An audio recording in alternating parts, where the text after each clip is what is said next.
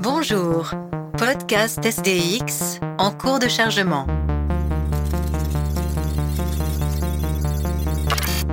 Erreur critique. Infection virale en cours. Corruption des données. Mutation, chaos, Violence. robot, sexe, Fiction. guerre.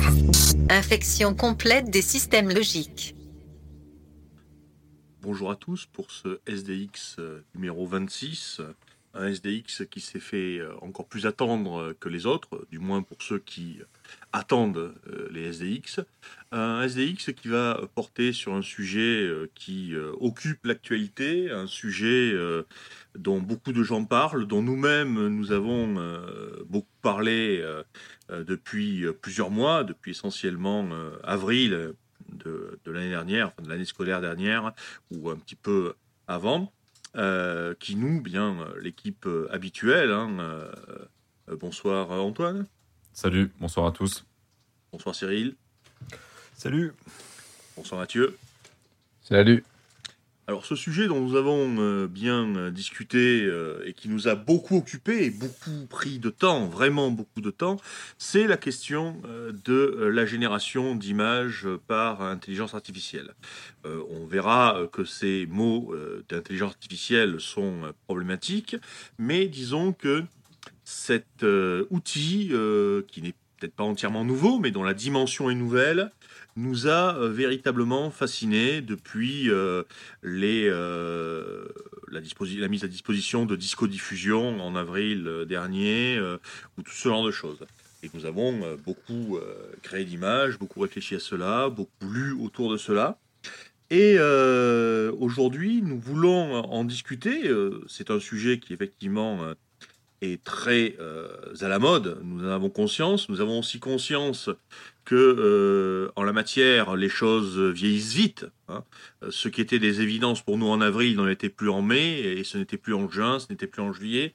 Euh, il y a véritablement une rapidité de l'information assez incroyable, une rapidité des évolutions assez incroyable. Le monde change, comme vous savez, avec SDX, eh bien, ça n'a jamais été aussi vrai. Et pour commencer à aborder ce sujet, d'une approche peut-être plus générale, plus vaste, plus large que simplement la question de la génération des images, puisque au fond, euh, l'intérêt pour nous, ce n'est pas tellement de générer des images, c'est de générer quelque chose.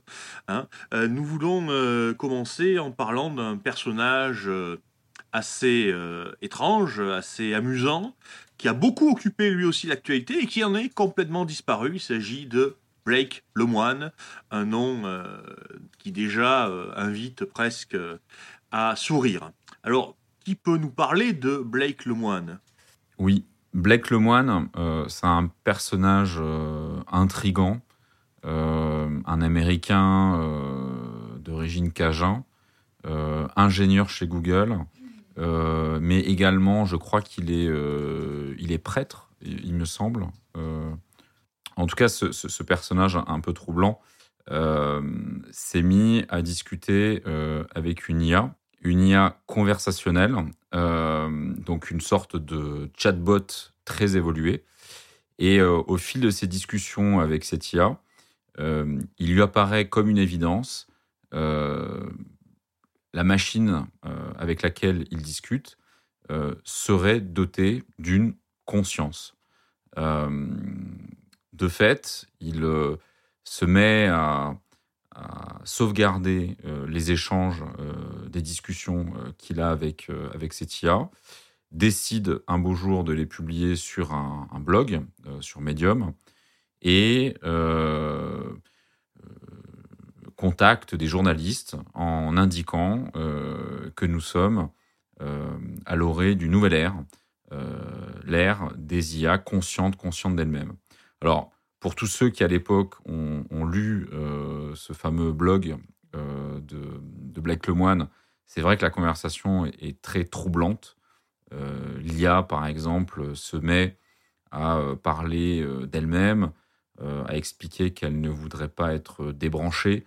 Elle parle de la mort, de la sensation de mourir, il y a aussi des, discussions autour de, de la littérature. pourquoi est-ce que elle aime bien Les Misérables Qu'est-ce qu'elle a compris de cette œuvre Enfin voilà, toutes ces, tous ces échanges-là sont, c'est vrai, assez troublants.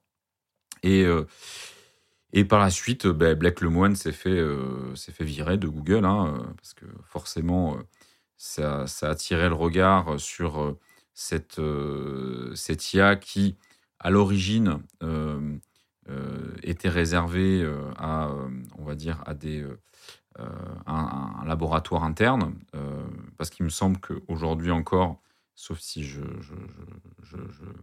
je, commets une erreur, on ne peut toujours pas avoir accès à, Lambda, à l'inverse de GPT-3 qui, qui est un modèle euh, très connu euh, auquel on peut se, plugger via des API. en tout cas, il y, a déjà des produits qui existent qui utilisent GPT-3. Euh, et donc, ça a été, ça a été vraiment le. c'était l'année dernière, c'était pour moi le, début d'une d'une sorte de, pivot entre une IA qui, depuis plusieurs années, promettait beaucoup, mais délivrait peu, euh, jusqu'à ce moment où on a senti une sorte de basculement. Euh, et finalement, ça a été une belle introduction euh, à ce qui s'est passé ensuite en, début d'année 2022, dont parlait tout à l'heure Cédric, c'est-à-dire la création des nouveaux modèles génératifs d'images, où, et je pense qu'on va en parler longuement, on a vu des machines fabriquer, concevoir des œuvres d'art. Donc voilà, c'est vraiment cette, cette, séquence qui nous intéresse. Hein, euh, du basculement de, ces IA, euh, de, on va dire, de, machines euh, qui faisaient des, tours de magie un peu simples jusqu'à des, des machines qui commencent à nous, à nous émouvoir, que ce soit lors de discussions ou lors de création d'œuvres. c'est véritablement le, début de la conversation de ce soir machine émouvante, c'était euh, le titre de nos podcasts. Hein. Ce qui est intéressant avec le moine, c'est qu'au fond, euh, il illustre assez bien une, citation euh, j'ai oublié l'origine. C'était cette citation disait ils entendent le bruit des machines et ils prennent cela pour la voix de Dieu. Il y a chez lui effectivement cette confusion entre un bruit, un bruit ordonné, un bruit rationnel, et une conscience, une âme. la vérité, c'est que son hypothèse de base, c'est-à-dire l'existence de l'âme et le fait que l'âme soit euh, le propre euh, de l'homme et donc euh, étendu à la machine, ce qui ferait en quelque sorte de la machine un homme, c'est un présupposé de nature religieuse, hein, nature religieuse, pardon, et et c'est là finalement qui se fait qui se fait avoir puisque finalement, il confond euh, une machine qui passe en quelque sorte le test de Turing euh, avec une machine qui a une âme. Et là, évidemment, il mérite quelque part euh, d'avoir été viré de son, de son emploi et il mérite peut-être, d'être moins, mais enfin en tout cas, d'être relativement tombé dans l'oubli, car comme je le disais au tout début, effectivement, il y a une, une rapidité en la matière assez, assez phénoménale. Oui, alors, ah, ah, bah, juste pour préciser, Blake Lemoine n'indiquait pas exactement que la machine avait une âme, euh, mais qu'elle était, alors si je reprends le mot anglais exact, euh, sentient, euh, ce qu'on peut traduire par sensible, un être sensible, donc on peut dire doué d'émotion. Je ne sais pas si c'est exactement la même chose. Ah bah, c'est ce qu'on appelle, ce qu'on utilise pour définir les les euh, extraterrestres, par exemple, qui auraient des capacités humaines, euh, ou, on se pose la question pour les animaux pour savoir s'ils ont des capacités humaines. Donc le, terme a quand même un sens très fort. Euh, puis je le rappelle, effectivement, tu l'as dit, il est prêtre. alors, il n'est pas prêtre catholique, il est prêtre d'un de, groupe américain, on va dire. mais il est néanmoins quelqu'un qui est visiblement religieux.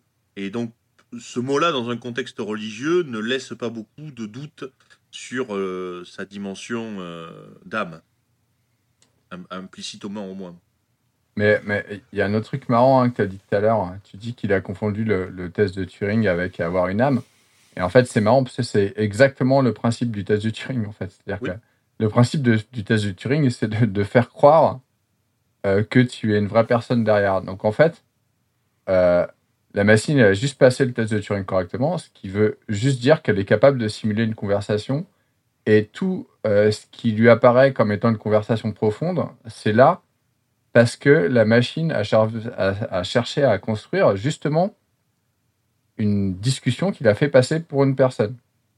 Donc en fait, elle est obligée dans ces cas-là pour faire ça d'avoir une cohérence entre ses propos au fur, au fur et à mesure du temps, de pouvoir parler de choses différentes, de pouvoir parler d'elle-même. Donc en fait, tout ça, c'est justement, euh, ça montre juste que c'est une bonne simulation. Et en fait, c'est marrant qu'un ingénieur euh, qui est censé connaître ça tombe euh, directement dans le panneau, alors que le truc était justement construit spécialement pour te faire croire que tu avais une vraie conversation. Quoi.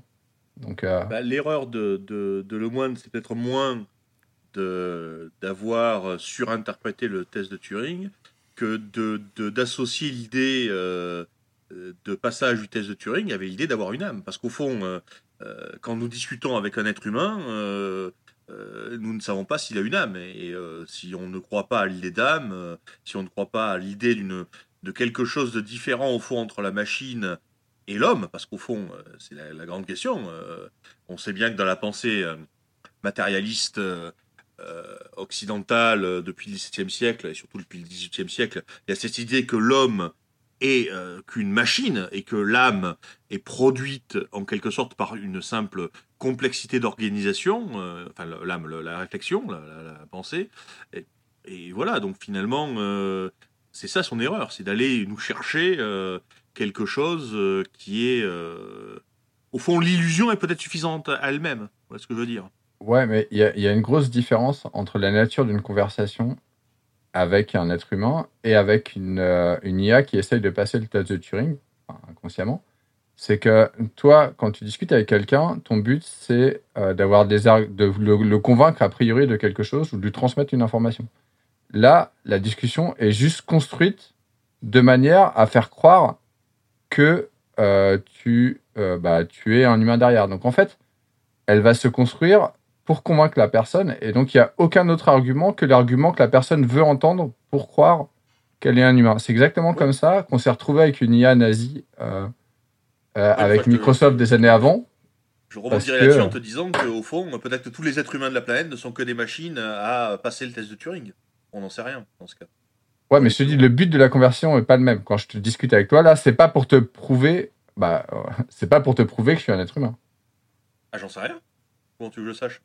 Bah, toi, tu sais pourquoi tu parles quand même. Moi, peut-être, mais toi, je sais pas. Ouais, mais donc c'est qu'un problème de finalité. C'est ça, la finalité Euh. est complètement différente de la discussion quand tu discutes avec lambda. Ouais, d'accord, mais est-ce que la finalité en soi, c'est le plus important dans cette affaire-là? Euh, euh, Si on fait. Alors, je, je- je- je vais passer directement. euh, je vais mettre un pied dans l'autre sujet, mais c'est mais c'est bien, de, je pense, de faire des allers-retours. Euh, quand une IA génère une œuvre, euh, et que face à cette œuvre, on, éprouve une, euh, une- comment dire, une sensation, une émotion. on se dit voilà, ça c'est un, c'est une très belle œuvre, ça aurait pu être peint par un, artiste génial. Et que- quelle importance si la finalité c'était d'un côté euh, de, de, euh, générer euh, une image sur un, site payant et que le but au final c'est que c'est que tu, tu payes, je sais pas moi, un euro la génération d'image, et de l'autre, un artiste qui, qui va créer une œuvre en indiquant que c'est un besoin de s'exprimer. Mais finalement, on sait qu'il y aura toujours une logique économique derrière. Donc, la, finalité chez l'être humain, c'est c'est quelque chose qui peut aussi se rapprocher avec euh, une certaine réalité économique. Donc, euh, Oui, d'autant que, en passant, on utilise bien des œuvres d'art célèbres pour illustrer des choses qui n'ont rien à voir avec elles. Je veux dire par là que on déplace complètement la finalité. On utilise des statues grecques qui avaient un but cultuel pour illustrer une publicité, etc. Donc euh, la finalité ne conditionne pas finalement l'usage final.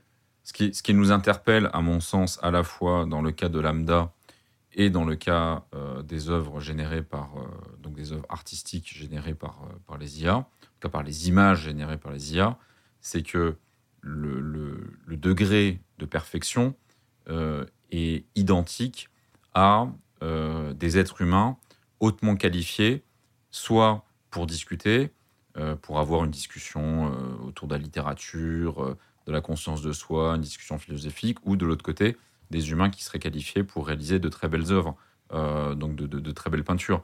Donc c'est ça véritablement le tournant, à mon sens. donc encore une fois, je pense que la, la discussion autour des finalités, c'est un peu une fausse, une fausse piste. Sachant que tu peux prendre le problème dans l'autre sens, parce que je me souviens quand Photoshop est arrivé, il y a tous les aquarellistes qui ont gueulé en disant que c'était inadmissible, que grâce à Photoshop, tu pouvais euh, faire un tableau euh, en une heure, alors que avec ton, ton matériel d'aquarelle, il te fallait une bonne journée pour le faire. Là, en fin de compte, euh, tu arrives à peu près à la, à, la, même chose grâce à la génération d'images eh ben, tu vas générer en quelques secondes ce qu'un bon euh, modeler 3D, il lui fallait euh, plusieurs heures pour faire. Euh, c'est pour ça, moi, je ne suis pas aussi interloqué que ça sur la notion d'intelligence artificielle pour la génération d'images. Si vous voyez là, où, je veux en, venir, c'est un outil. ça fait déjà plusieurs mois qu'on joue avec les prompts. on expliquera peut-être ce qu'est un prompt, mais euh, pour moi, c'est un, euh, un outil. Je vois vois même pas la notion d'intelligence artificielle derrière. Sachant que euh, c'est pas spontané. Euh, on lui demande quelque chose, il va chercher dans des banques de données gigantesques d'images, de références, de choses comme ça, euh, pour te sortir quelque chose. Ça, ça me rappelait euh, qui peignait un truc en, en 10 minutes. avec, je sais plus, avec un, quelqu'un qui était avec lui, un invité. Et l'invité lui dit Mais vous foutez de moi, vous faites ça en 10 minutes, vous allez vendre des millions. Et Picasso avait répondu Non, je ne l'ai pas fait en 10 minutes, je l'ai fait en 45 ans et 10 minutes. Ou un truc comme ça, en 50 ans et 10 minutes. là, c'est pareil, la machine générative, qui nous crache des images euh, superbes en quelques secondes, elle, accumule euh, tout le savoir-faire humain d'un coup et elle peut le refaire tout comme le gars qui utilisait euh, Photoshop pour faire de l'aquarelle, il utilisait les techniques d'aquarelle qui étaient, qui étaient plus rapides grâce à cet outil numérique. Et, tout comme Black l'IA de Black Lemoine, qui les IA conversationnelles, elles ont été entraînées avec globalement euh, tout Internet. Donc tout le texte qui a été produit. Hein. Ouais, ouais, les, des mineurs de philosophie, mais aussi de trolls sur 4chan, de, de, enfin, pas trop de porno a priori, mais de, de, tout ce qui traîne sur Internet, quoi. Donc euh, aujourd'hui, on pourrait dire la totalité du savoir de l'humanité, quoi. Ouais. Il y a une petite chose qui me qui m'interpelle dans tout ça, c'est que euh, tu évoquais Photoshop tout à l'heure par rapport à l'aquarelle, il y a une différence tout de même entre une aquarelle et quelque chose qui est produit par Photoshop, c'est la matérialité de l'objet. Je veux dire, Photoshop ne produit pas une feuille de papier euh, qui a été imbibée avec de la euh, peinture mélangée à de l'eau.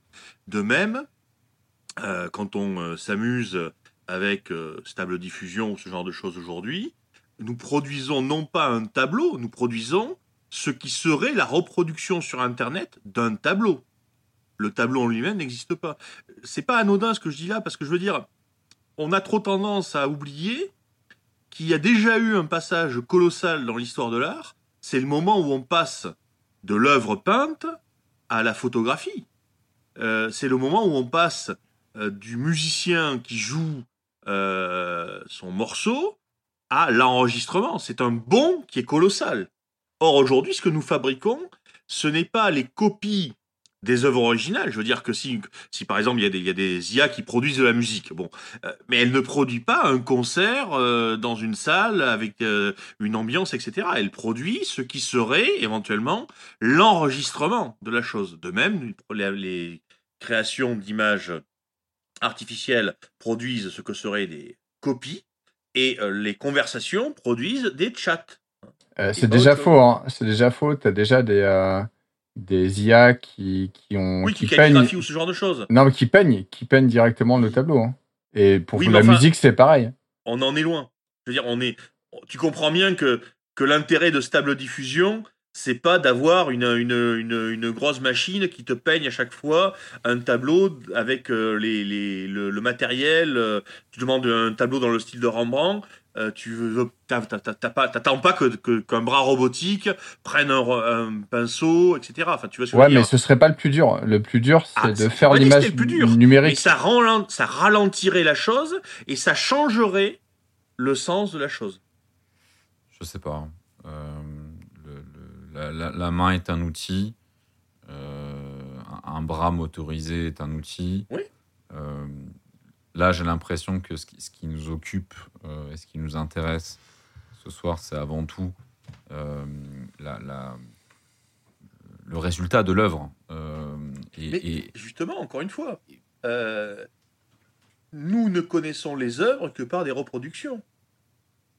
Nous avons très peu d'accès aux œuvres réelles. Mais sauf que c'est tellement devenu habituel pour nous que euh, nous voyons des photos. D'ailleurs, j'ai eu la discussion euh, il y a quelque temps de quelqu'un qui me disait euh, ces œuvres-là, de l'intelligence artificielle, n'ont pas d'âme, etc. Et puis qui collait des images euh, de d'œuvres d'art célèbres. Mais c'était que des images. Je veux dire, c'était des, des zéros et des uns, c'est tout. C'est pas l'objet matériel. Donc lui-même avait complètement intégré le fait qu'un tableau euh, du XVIe siècle, c'était une image sur Internet. Et à ce titre-là, oui, il n'y a pas de différence entre les deux. Il n'y a absolument Et- pas de différence. Et il y a un autre truc aussi, c'est que au début, on a commencé à parler euh, de ça, donc au mois de, à tester un petit peu tout ça, au mois de mai, juin. On, produisait encore des images où quand dès que tu, jetais un coup d'œil un peu long dessus, tu disais ok, bon, c'était une image produite par, par, par une IA. Et là, plus le temps passe, à chaque fois qu'on nous montre qu'on nous montre une image, on se dit eh, c'est une vraie ou c'est un truc euh, fait par une IA. Aujourd'hui, c'est il y a plein d'images, c'est impossible de savoir si c'est des vraies ou si elles. Enfin, d'ailleurs, c'est ce que ça veut dire quelque chose qu'elles soient vraies d'ailleurs. Et, Et, que je dis est-ce que c'est des images-. Non, mais ce que je veux dire, c'est qu'en plus, il y avait un moment où il y avait une différence qualitative. Et ce moment-là, il n'a pas duré longtemps du tout. Quoi. oui. Non. Il- en quatre mois, pouf, c'était terminé. Euh, oui, et c'est ce, ce moment-là, pivot, dont je parlais tout à l'heure, qui est troublant. Euh, encore une fois, je, je- je- je reviens à Lambda et, et aux IA euh, conversationnelles. Euh, honnêtement, euh, on peut berner euh, 100% des gens euh, sur, un, sur un chan, euh, enfin, sur un Discord ou n'importe quelle euh, application de, Mais de, de- excuse-moi, de- mais je- il n'y avait pas un, un- un- un robot de chat dans les années 90 euh, d'une fille suicidaire ou un truc comme ça qui avait euh, réussi à, à être pris au sérieux par des gens? Ça te dit rien, ça? Non, mais il y a toujours eu, il y a toujours eu des, euh, des, des chatbots simples qui, qui, euh, qui faisaient illusion. Là, quand on parle, encore une fois, des, des- de, de GPT-3, quand on parle de Lambda, donc vraiment la dernière génération d'IA conversationnelle, euh, euh, il y, a- il y a eu des expériences qui ont été menées. hein. J'ai vu quelqu'un qui avait branché un bot Tinder, donc application de rencontre, sur un GPT-3 sur euh, 100, euh, euh, sur 100 personnes qui, euh, qui discutaient, personne n'avait compris que, que c'était avec, euh, avec un robot. Enfin, c'était, Non, euh, ouais, c'est c'est Tinder quand même. Oui, ah oui. C'est un test de, d'attente intellectuel est à la hauteur de la chose. c'est un, Bah, je sais c'est un pas, test après- de Turing facile à Tinder. Ouais, ouais. Mais tu vois, je- enfin, et, et, et- et- et là, on La est- question, c'est est-ce qu'il a pécho? Mais je crois qu'en fait, il- Mais le- qui, la, qui il a pécho mais la, la personne, en fait, a débranché euh, au bout d'un moment euh, les IA parce que ça devenait beaucoup trop malsain. Parce que bon, sur Tinder, hein, les, les gens, euh, quand, quand ils accrochent l'un l'autre. a pas Zandia. forcément- hein.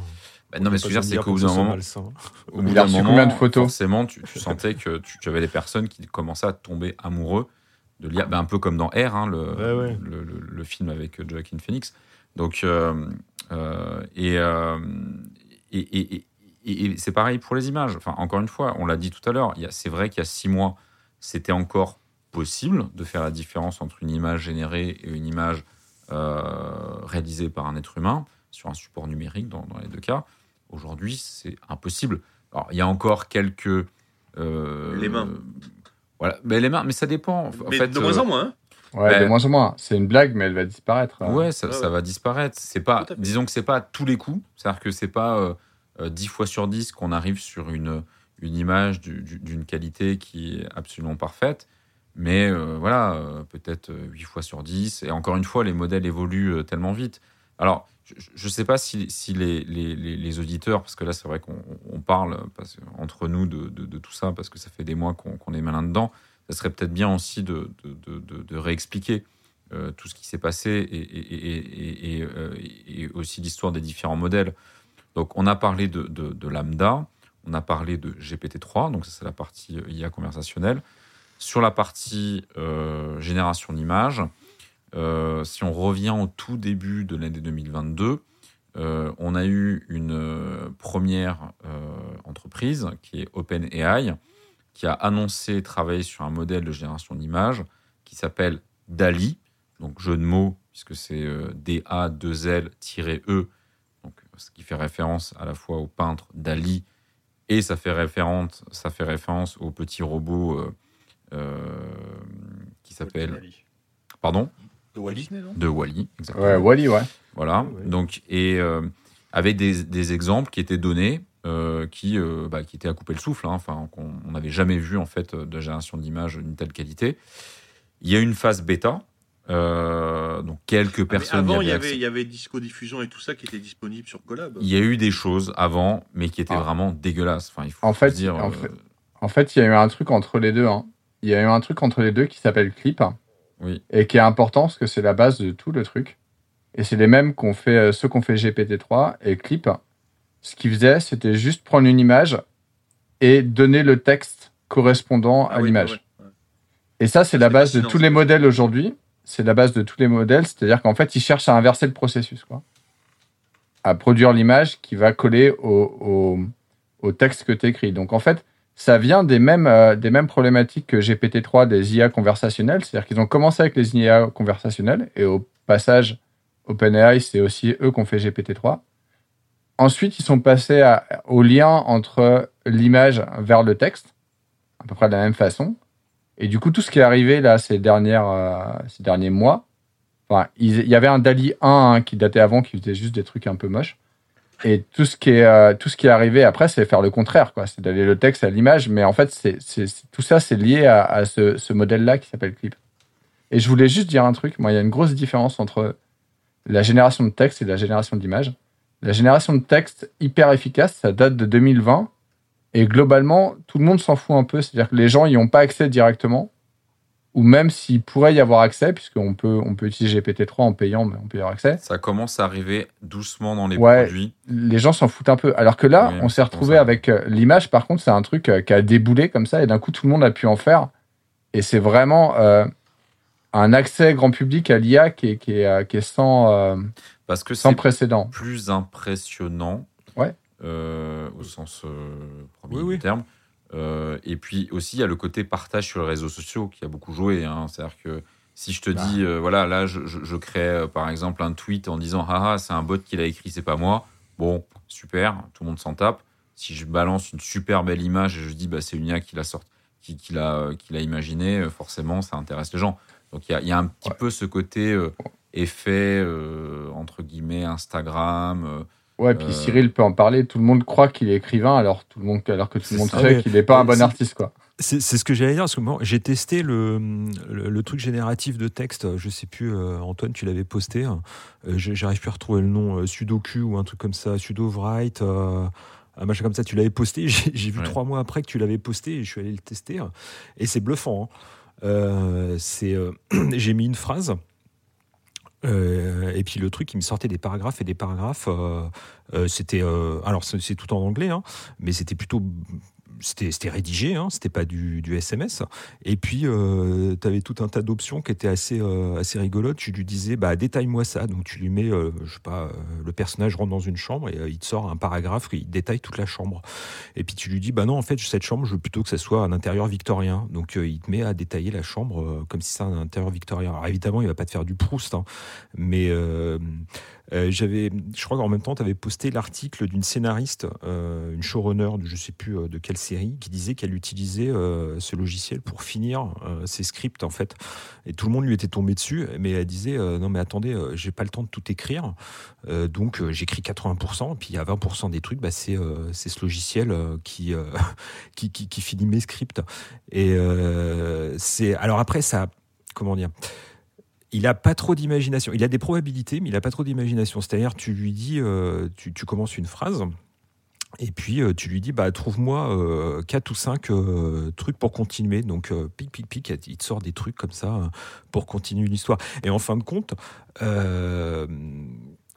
on pourrait, on pourrait rattacher ça aussi à la création d'images. Tu lui donnes un prompt et puis euh, il va te sortir un truc. Quand, quand on fait des batchs, alors bon, alors, alors le prompt, On- on- Oui. on va- voilà, le prompt. En fait, le prompt, c'est une truc. Voilà, euh, C'est voilà. l'invocation de la magie. Voilà, le- l'invocation. exactement. Le prompt, le prompt, c'est une. Vous, vous tapez une phrase. euh, vous tapez une phrase, euh, une voiture rouge dans une rue. Euh, Vous appuyez sur exécuter et hop, il va te sortir une euh, l'IA, enfin l'IA, euh, l'application euh, vous sort une voiture rouge dans une rue. Euh, vous mettez, je veux une photographie d'une voiture rouge dans une rue. Donc il va- faire dans le style photographique. Je veux un dessin, euh, on va reprendre Dali. hein, je veux un, tableau de Dali avec une voiture rouge dans une rue. Il va faire une voiture rouge dans une rue euh, dans le style de Dali. Ça, ça peut être à l'infini. Euh, et donc quand on batch, euh, batcher, ça veut dire il fait plusieurs, euh, plusieurs scènes. Donc on va lui dire fais-moi une voiture dans une rue, une voiture rouge dans une rue euh, selon euh, René Magritte. On appuie batch 20 fois et il va faire 20 probabilités de ce que René Magritte aurait pu faire d'une voiture rouge dans une rue. Oui, on peut changer des, quelques petites variables. Hum. euh, Oh, donc, euh, euh, on, Beaucoup de variables. ouais, on, on joue sur euh, différents paramètres. Oui, parce que, petite précision, les prompts, là, tu le présentes d'une façon en langage naturel, mais en fait, euh, ça marche mieux quand c'est pas en, langage naturel, parce que l'ordre des mots importe, euh, la structure syntax- syntaxique importe.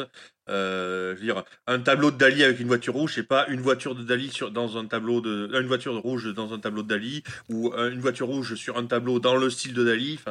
Chaque mot finalement peut influencer. euh, c'est pour ça que c'est pour ça que c'est finalement assez compliqué parce que faut pas l'oublier, on produit des images magnifiques en quantité astronomique, mais on, on ne produit pas forcément l'image que l'on veut. Justement, ça c'est un. Ah, mais moi, c'est moi, c'est pour ça que j'utilise. Ah, en mais fait. c'est intéressant, oui, je sais. Ouais, t'as as vu ce que je fais, voilà, c'est pour Oui, ça que mais- j'utilise. Eh ben, vous parliez des mains, moi j'adore quand il fait des mains débiles, hein, quand il fait Oui. un bonhomme avec euh, deux mains et puis t'as une troisième main sur l'épaule, t'as une espèce d'inquiétante étrangeté qui apparaît. Euh, tout- tous ceux qui font euh, en ce moment, parce que euh, en, fait, en fin de compte, ils font tous du DeviantArt ou de l'ArtStation. Euh, ils font des modèles 3D, euh, je sais pas, de Spartacus ou de Godzilla, c'est super beau, mais bon, euh, sur ArtStation, t'avais déjà ça un, un million de fois. Si t'avais le même modèle 3D euh, qui était décliné à l'infini, euh, ils étaient super contents d'avoir fait ça sous Blender. Euh, en fin de compte, enfin, ça avait aucun intérêt. Et là, tu regardes tous les groupes. où les gens postent leurs trucs, eh ben, c'est en fin de compte c'est du ArtStation. Alors c'est super, ils ont fait du ArtStation en deux secondes, mais en fin de compte c'est exactement la même chose. Ce qui est, ce qui est super, c'est de de hacker la machine, de lui faire faire des, des trucs vraiment chelous et de voir ses limites. J'allais dire dans sa créativité. hein. C'est voilà, tu vois, je commence déjà à avoir un Oui, biais, euh, comme- un biais bizarre, cognitif. mieux- plus elle marche bien, mieux c'est. Mais en même temps, ce qui est intéressant, c'est quand elle commence à moins bien marcher. Mais Plus a- haut ce a- niveau est, plus mieux c'est. Mais, mais c'est quand même là que c'est que c'est que c'est jouissif quoi. il y avait un truc qui était super clair au début, euh, dans les premières versions, notamment la codiffusion, c'est que les images, elles fonctionnaient exactement comme dans un rêve. C'est-à-dire que tu tapais le- ton prompt, et si tu regardais l'image de loin, et bah, tu avais l'impression que c'était parfait. Et dès que tu regardais, Mm. bah, les textes, c'était pas du vrai texte. Euh, les mains, tu regardes un peu Ouais, près, c'est n'importe quoi. Les Les yeux, yeux. tu te rapproches, tu, tu te rapproches, c'est n'importe quoi. Les oreilles, bah, en fait, il a des oreilles, personne n'a des oreilles comme ça. Et en fait, c'était super parce que tu avais vraiment un côté, tu regardes l'image de loin, elle est parfaite, et en fait, il y a rien qui va dans l'image. quoi. Ouais. Quand tu Bah, regardes de près, il y a rien qui va. C'est plus tout le cas, mais au début, c'était assez marrant. Ouais, ouais. Mais d'ailleurs, si on, reprend l'histoire, euh, donc il y a eu Dali. Ensuite, il y a eu. Alors, Dali, c'était. euh, donc, ça appartient à OpenAI. Donc, euh, derrière, ils voulaient mettre un, un, un business model classique du genre tu payes pas pour, pour des packs d'images. Alors, je sais plus, genre, c'est. Tu payes 20 dollars et puis tu as, le droit de générer 100 images, etc. À côté de ça, il y a eu euh, euh, un modèle euh, qui s'appelle Disco Diffusion, qui lui était disponible au téléchargement. Donc open source, hein, c'est ça, Disco Diffusion Ouais, open source. ouais. Ouais, open source. Donc, donc là, du coup, ben, on a pu euh, l'installer euh, ben, sur des ordinateurs personnels, hein, si on a des, des, des ordinateurs qui ont des capacités de calcul suffisantes, et notamment des, des grosses cartes graphiques, puisque les, les IA euh, tournent principalement sur, sur des GPU. Et, euh, et c'est vrai que moi, je me souviens à l'époque, quand on a commencé à installer les, les- premiers modèles de disque, disco diffusion, c'était exactement ce que tu dis. C'est-à-dire que moi, je me souviens de- des premiers prompts que j'ai euh, que j'ai euh, que j'ai euh, euh, que j'ai rentrés. c'était très. euh, euh, ouais, c'était onirique, euh, véritablement. Euh, Il y avait des imbrications quand, de- d'objets dans d'autres objets. Euh, on avait l'impression de formes fantomatiques. Et je me souviens même de ce moment où c'était impossible euh, d'avoir une représentation humaine. C'est-à-dire qu'en fait, dès qu'on commençait à dire je veux un personnage debout, je veux un être humain, je veux une, une, dame qui tient un parapluie, en fait, c'était c'était des sortes de comment dire de d'êtres vaporeux, alors parfois avec huit bras, euh, dix Il jambes. y, avait, il y avait un système, il y a un problème de censure, non, aussi là-dessus? Au tout début, non. Euh, je crois que dans les tout premiers modèles de disco-diffusion, c'était vraiment euh, un- une sorte d'incapacité en fait à, à, à- à reproduire euh, des, euh, des silhouettes humaines, en tout cas des, des formes humaines. euh. T'avais pas besoin de censurer, c'était- t'es c'était incapable de faire un bizarre, truc correct. Mais, donc, mais ça avait son Non, parce charme. que Mid-Journée, Mid-Journée, qu'on qu'on a commencé en même temps, parce que Mid-Journée, on a commencé ça très tôt. Et. Euh... Alors attends, que- Mid-Journée, c'est un autre modèle. Parce que, ah, donc on parle de Dali, après il y a eu Disco Diffusion, et ensuite, donc juste après Disco Diffusion, euh, il y a eu la sortie euh, de Midjourney. Euh, donc Midjourney, c'est, alors Midjourney, c'est un modèle qui est qui est payant, con, comme Dali de OpenAI. Euh, sauf que c'est un petit peu différent parce que ça, il faut utiliser Discord pour générer les prompts. Enfin bref, peu importe, mais c'est un modèle d'abonnement. hein. Euh, Il y a plus- plusieurs abonnements. Il y a un abonnement à 10 dollars, 20 dollars, puis un abonnement entreprise où on peut générer énormément d'images. Euh, et, Mais et- l'abonnement euh, à 30 dollars, si je me souviens bien, c'est euh, un nombre d'images limité en rapidité maximale, mais c'est un, nom- un nombre d'images infini en euh, rapidité lente. En qualité lente, ouais. ouais, ouais. Et, euh, et, et, et Midjourney, la, la- le- le pro- la première version de Midjourney était, était déjà pas mal du tout. Euh, S'ils sont améliorés. Donc là, on, a la, on est déjà à la, à la V4, euh, alors que ça fait, je pense, à peine même pas six mois que ça existe, euh, à tout casser. Bah, je sais pas, c'était la, bêta privée, c'était en juin, c'est ça non? Ouais, ouais, euh, moi j'étais dans, dans la première bêta, ouais, c'était autour de ça. Et, et là, le modèle V4 qui, qui date de la semaine dernière est absolument incroyable. Et euh, c'est pour ça qu'on a dit au début que cet épisode de SZX allait très très bien le vieillir, parce que honnêtement, je pense que dans six mois, euh, euh, tout ça, ça sera, ça sera largement dépassé. Et alors, en parallèle de ça, donc le, dernier modèle le- intéressant qui est sorti en open source, c'est Stable Diffusion. Donc, Stable Diffusion, on peut l'utiliser en ligne avec des systèmes d'abonnement, euh, mais c'est un petit peu plus ouvert que que, que Dali ou Midjourney parce que c'est l'open source. Euh, mais on, peut aussi l'exécuter en local. Et là, euh, du coup, sur Stable Diffusion, ce qui est très intéressant, c'est qu'on peut créer des versions euh, custom euh, du modèle. On peut très facilement euh, refaire des apprentissages euh, sur la base d'images que nous, euh, on importe. Euh, donc là, là, depuis quelques semaines, euh, la mode, c'est de faire travailler l'IA, de réentraîner le modèle Stable Diffusion sur nos propres photos. Donc euh, vous prenez 20-30 photos euh, de vous-même, et ensuite l'IA l'intègre dans son modèle. Et quand vous, dans le prompt, vous marquez votre nom, euh, ben, ça va vous faire apparaître comme euh, euh, personnage euh, que vous allez pouvoir utiliser, soit dans des euh, représentations photoréalistes, soit dans des, représenta- des représentations plutôt picturales, euh, en utilisant tous les styles en fait euh, qui existent dans Stable Diffusion, c'est-à-dire euh, la quasi-totalité euh, des, euh, euh, des, euh, des artistes euh, qui, qui, qui ont, euh, qui, qui sont euh, présents dans le modèle, euh, c'est-à-dire le- le- quasiment tous, enfin tous les plus Et importants. Stable quoi. Diffusion n'a aucune censure. par contre. Il n'y a pas de censure parce que c'est un modèle open source, donc tu, tu peux l'installer en local, tu peux. Ah. voilà. C'est faux, c'est faux. hein. Il, il a de base, quand tu l'installes, Oui, il a une base, censure, mais, mais, euh, comme c'est open source, Ouais. euh, bah, t'as, au bout de 5 minutes, tu as des gars qui avaient dit bah, il suffit de changer ça ou qui ont carrément republié une version non censurée. Voilà, il y a donc- une censure quand tu le télécharges. Ouais, donc au, au final, euh, ce qui va très mal vieillir, c'est, je pense, euh, toute la partie euh, nom des modèles, euh, numéro de version, parce que voilà, euh, à mon avis, dans six mois, ça, ça sera encore d'autres, ou euh, bref, peu importe.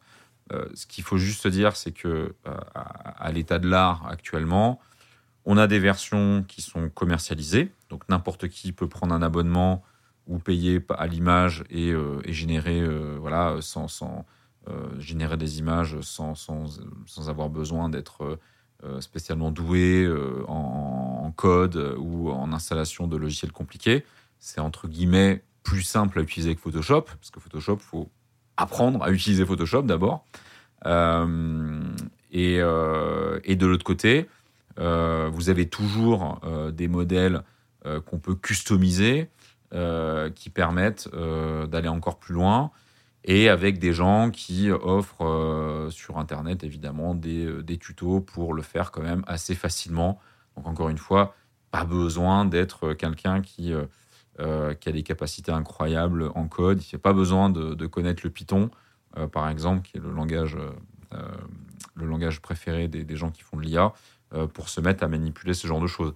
Donc voilà, là, ce, qui- paraît intéressant, c'est que on commence à voir des professionnels qui l'utilisent.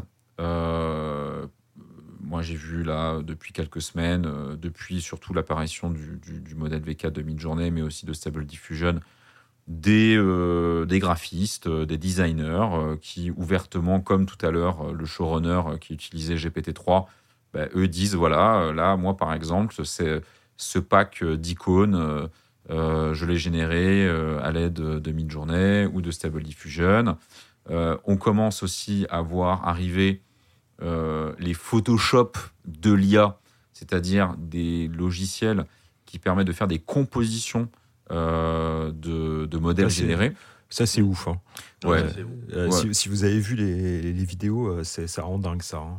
C'est- Ouais, mais moi j'ai essayé, euh, j'ai essayé euh, le Pantua. Euh, Pantua, c'est ça se connecte en fait sur ton euh, sur ton modèle Stable, Diffusion qui est, en- qui, est en, qui est en local. Et en fait, ça fonctionne par des systèmes de dalles. Donc, Mm. euh, vous créez une première image euh, ou vous importez votre image à vous, hein, euh, peu, peu importe. Et ensuite, vous lui dites voilà, voilà, la case d'à côté, je veux que tu crées une autre image, mais rattachée à la première. Donc, il y a une sorte de continuité graphique entre les deux. Et du coup, vous pouvez euh, créer un tableau. Et, et euh, puis tu lui dis, tu me fais tout dans le style de Ghibli, hein, et puis il va te faire euh, tout ton bordel dans le style de, de Ghibli. Quoi. Tu lui dis, euh, rajoute-moi un ciel Ghibli avec un avion, bing, il va te mettre l'avion de Porco Voilà. Rosso. euh, tu fais, euh, là à côté, je veux un village avec un pont, euh, blablabla, tu, et il te fait tout le truc. euh, oh, c'est euh, c'est Ouais. Tu dingue. prends la photo de ton chien et tu transformes ta photo Ouais, ouais, chien ouais. en Ouais, dessin, on a vu. On a vu la même vidéo, ouais. ouais, Ouais. voilà. Et, Et et- parce que, euh, une petite précision, quand, euh, quand euh, Cyril a parlé des prompts tout à l'heure, dans les prompts, on peut mettre des mots, mais bien souvent, on peut mettre aussi des images. Ça, c'est très important. oui, on peut repartir d'image. et- Partir d'une image, ouais. bien sûr. Ah bah moi, c'est ce que je fais en ce moment. Euh, Je fais des, je, je prends des, des, des copies d'écran de films Ah, bah et oui, puis, euh, ouais, oui. voilà, j'ai fait ça, j'ai fait ça aujourd'hui. J'ai pris euh, des, des trucs de chromosome 3 et puis je lui ai fait bouffer du chromosome 3. Euh, tu sais, les enfants tueurs là, dans chromosome 3. Et puis il m'a sorti des trucs horribles avec des enfants avec des bouches ensanglantées, euh, des trucs photoréalistes. Mais t'as l'impression que c'est des screenshots. Euh, euh, je sais plus l'année de chromosome 3, mais t'as l'impression que c'était filmé. Enfin, la- le screenshot il date de, de, de l'époque parce qu'il reprend le grain, il reprend les couleurs, il reprend le truc. euh, c'est fou. hein. Je pense que dans, dans 4-5 mois, hein, tu vas pouvoir prendre les tuches 3 et lui demander de, de tout refaire dans le style de Kurosawa. hein. Mhm. Et ça va, et ça, oh, graphiquement, après, Ah bah, qu'on va y avoir pas une tout faire, hein, mais ça va déjà marcher, quoi. Ouais, qu'on va y avoir une alliance entre le deepfake et ça, ça, voilà, ça, ça, ça va être monstrueux. Et euh, pour revenir au, euh, comment dire, à l'évolution artistique, il y a, euh, il y a un, un illustrateur qui s'appelle Jérémy Guedes. Euh, qui fait des trucs chouettes, il, fa- il faisait surtout de la peinture, c'était des astronautes, euh, enfin des trucs vraiment bien. Et en fait, il met son nom dans son prompt. Et donc, euh, il, s'est créé un nouvel Instagram où il génère, il, laisse l'IA générer des images avec son propre nom. Ça doit être troublant quand même, quand t'es- parce qu'il a un style quand même très particulier, très ultra réaliste, un peu noir, tout ça. Bref, et donc avec son, son, son nom, il, il- il régénère des images et après il les remodifie. euh, donc tu vois, voilà, il y a une espèce de boucle de rétroaction qui est assez Bah, fascinante. ce, ce Ah qui, ce c'est va, ouais, ce qui va sûrement se passer, c'est que ces nouveaux outils, comme l'ont été Photoshop euh, il y a 20 ans, euh, 30 ans, parce que ça commence à dater Photoshop, hein, euh, euh, vont être utilisés par des créatifs. Alors, je- est-ce que c'est des artistes? Il y a ceux qui vont chouiner, il y a ceux qui vont chouiner, puis ceux qui vont s'en servir. Ouais, et, et, Euh, et, voilà. et, et- et à mon les- avis, tu vas avoir deux, tu vas avoir deux types d'utilisation. C'est-à-dire que tu vas avoir ceux qui vont prendre les modèles tels quels. Par contre, leur plus-value euh, ça va être de faire ces compositions dont je parlais tout à l'heure, c'est-à-dire d'assembler les choses pour créer des, des, des, des œuvres qui ont, euh, qui, qui ont une certaine profondeur. Tu veux dire faire de l'art, quoi. Oui, c'est ça. Mhm. Euh, et de l'autre côté, tu vas avoir, je pense, euh, des, des gens qui auront toujours la technique pour, euh, pour dessiner. Et eux, ce qu'ils vont faire, c'est qu'ils vont créer des modèles euh, sur mesure. C'est-à-dire que plutôt Mhm. que de dessiner directement une œuvre, ils vont en dessiner, ils vont peut-être faire des, des- des sortes de, comment dire, de, de basiques, dessiner des formes, etc. Des pour croquis, apprendre, voilà, c'est ça, pour apprendre en fait à la machine à reproduire son propre style. Et une fois que euh, l'IA euh, qui euh, donc absorbe en fait le style de, de, de, de l'artiste, il va pouvoir là du coup générer, générer comme, comme, comme il le souhaite des images à la volée. Donc c'est et, et peut-être que demain tu auras des copyrights sur des modèles custom. C'est possible. Euh, T'as- vu, t'as vu qu'il y y a une grosse censure qui est en train d'être faite et tous les Comic-Con sont en train d'interdire tous les artistes génératifs. Euh, Il y, a pla- il y a toutes les plateformes euh, de vente. euh, ah, J'ai perdu le nom là. Adobe Stock et tous ces trucs-là, ils ont interdit. euh, Le stock tout, d'images, ouais. euh, voilà, de, tous les. Alors, il joue un double jeu parce bah que, oui, parce bien que sûr. le drama là, de ces derniers jours, c'est DeviantArt. Hmm. Donc, DeviantArt, la fameuse plateforme donc, depuis, qui existe depuis très très longtemps d'hébergement de, de, bah, d'œuvres digitales, hein, euh, donc qui permettait euh, Digital artist. ouais. ouais, de, aux digital artistes de, de- de publier leurs œuvres et, et se faire connaître au sein de la communauté.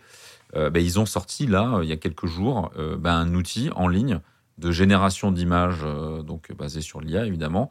Et là, c'est la guerre, parce qu'il y, a- il y a toute une partie des artistes qui sont sur DeviantArt, ils disent mais vous êtes fous, vous êtes en train de d'assassiner l'art. euh, Enfin bref. euh. donc euh, et, et, et, et- Adobe dont, tu viens de, parler, ils sont en train de créer leur propre modèle.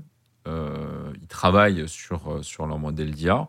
On ne sait pas quand il sortira, mais il sera certainement très intéressant parce que eux, ils vont avoir comme source leurs propres images déjà annotées. Euh, parce que ce qu'il faut savoir, c'est que pour qu'un un, un- un modèle d'IA euh, euh, fonctionne bien, il faut passer par une première phase qui est, l'entraînement. Et pour entraîner des IA, il faut des images qui sont annotées. C'est-à-dire qu'en fait, une image sur laquelle on dit, voilà, s'il y a un chien, il faut, dire que le chien se trouve à tel endroit et que c'est bien un chien. Et si à côté, il y a une pâquerette, il faut, pareil, dire qu'il y a une pâquerette à cet endroit-là. Donc, il y a tout un travail aujourd'hui qui est assez fastidieux d'annotation. Elle est un peu con-con, l'IA, quand même. hein. Ah, ah oui, oui, bah, c'est- Elle est, elle même très con-con, hein, parce qu'il lui en faut un paquet, quoi. Ouais, il en faut vraiment beaucoup. Elle, comprend- Mais, elle a du mal euh, à comprendre. Elle, elle comprend vite, mais il faut lui expliquer longtemps. ouais. Ouais, mais Et puis par un mais, milliard euh, d'images. Ouais, ouais. Et, et mais mais Adobe, ouais, ils, ils vont avoir euh, une belle carte à jouer parce que je pense qu'ils ont un ils ont un, un stock d'images euh, propriétaires assez euh, important. Et puis euh, et puis il faut savoir une chose, c'est que euh, un des un des produits d'Adobe euh, qui est Lightroom, qui est le logiciel qui permet de, de retoucher des photos, alors que Photoshop c'est plutôt la création et Lightroom, c'est vraiment un travail de retouche photo pur. Euh, il existe une version qui s'appelle classique et une version qui s'appelle Lightroom tout court, mais en fait qui est la version cloud. Et en fait, cette version cloud, elle utilise déjà énormément de, de, filtres euh, par IA. Euh, voilà, ils commencent à, ils testent euh, l'intégration de certains modèles. Ils vont pas jusqu'à la génération d'images, mais ils utilisent tous les modèles de d'upscale, c'est-à-dire de changement de résolution en utilisant de l'IA. Il y, y a deux trois choses intéressantes et je pense qu'ils vont progressivement faire entrer des choses dedans. Ouais, mais il y a- il y, a des trucs qui vont changer. Bon, déjà, il y a un truc qui est, mais ce qu'on disait un peu tout à l'heure, hein, c'est ce qui est sûr, c'est que c'est les artistes qui se serviront de mieux du truc. Hein. C'est eux Bah oui. qui arriveront à tirer le maximum et, et donc euh, ce sera plutôt un outil pour eux. Mais non, par contre, je pense que comme mine de rien, les photos, les trucs de stock, ils sont quand même mal barrés parce que jusque-là, euh, les photos de stock image, la plupart du temps, elles étaient quand même plutôt moches. Mais genre, t'avais pas le choix pour avoir un truc libre de droit. Et c'est là que c'est là que Stable Diffusion, on en parlait tout à l'heure, mais c'est là que c'est un gros choc, hein, Stable Diffusion, parce que on parlait de DALI 2. DALI 2, c'est un modèle propriétaire. Fallait payer pour l'utiliser. Mid-journée, modèle propriétaire, fallait payer pour l'utiliser et c'était moins bien que DALI 2. Et mini-journée, je précise juste, il y a un, un problème, c'est que toutes les images leur appartiennent. Ouais, déjà. Ouais, ouais, et, ouais. et Disco Diffusion, le, le seul modèle libre du lot jusque-là, bah, franchement, c'était beaucoup moins bien que tous les autres. Bah, je, je parle des images générées, hein, je, je précise. hein. C'est-à-dire que quand, quand, on, quand on- on crée des images sur mid-journée, euh, dans les, les CGU, dans les conditions générales d'utilisation, il est bien indiqué qu'on peut les utiliser, mais par contre, la propriété reste euh, du côté de, de mid-journée, même Ouais. si on a payé. Voilà. Et Bon, là, ce qui se c'est en passe, train de se constituer un trésor peut-être euh, c'est ça. Bah, à chaque image, il y a le prompt et donc ça peut servir à, à Voilà. entraîner les machines. euh, Bah, c'est comme ça qu'ils améliorent le modèle, puisque à chaque, en fait, les images ensuite sont notées par la communauté. Voilà. Euh, donc nous-mêmes, en fait, on, on dit si bah, le résultat il est bien ou il est pas, pas top, quoi.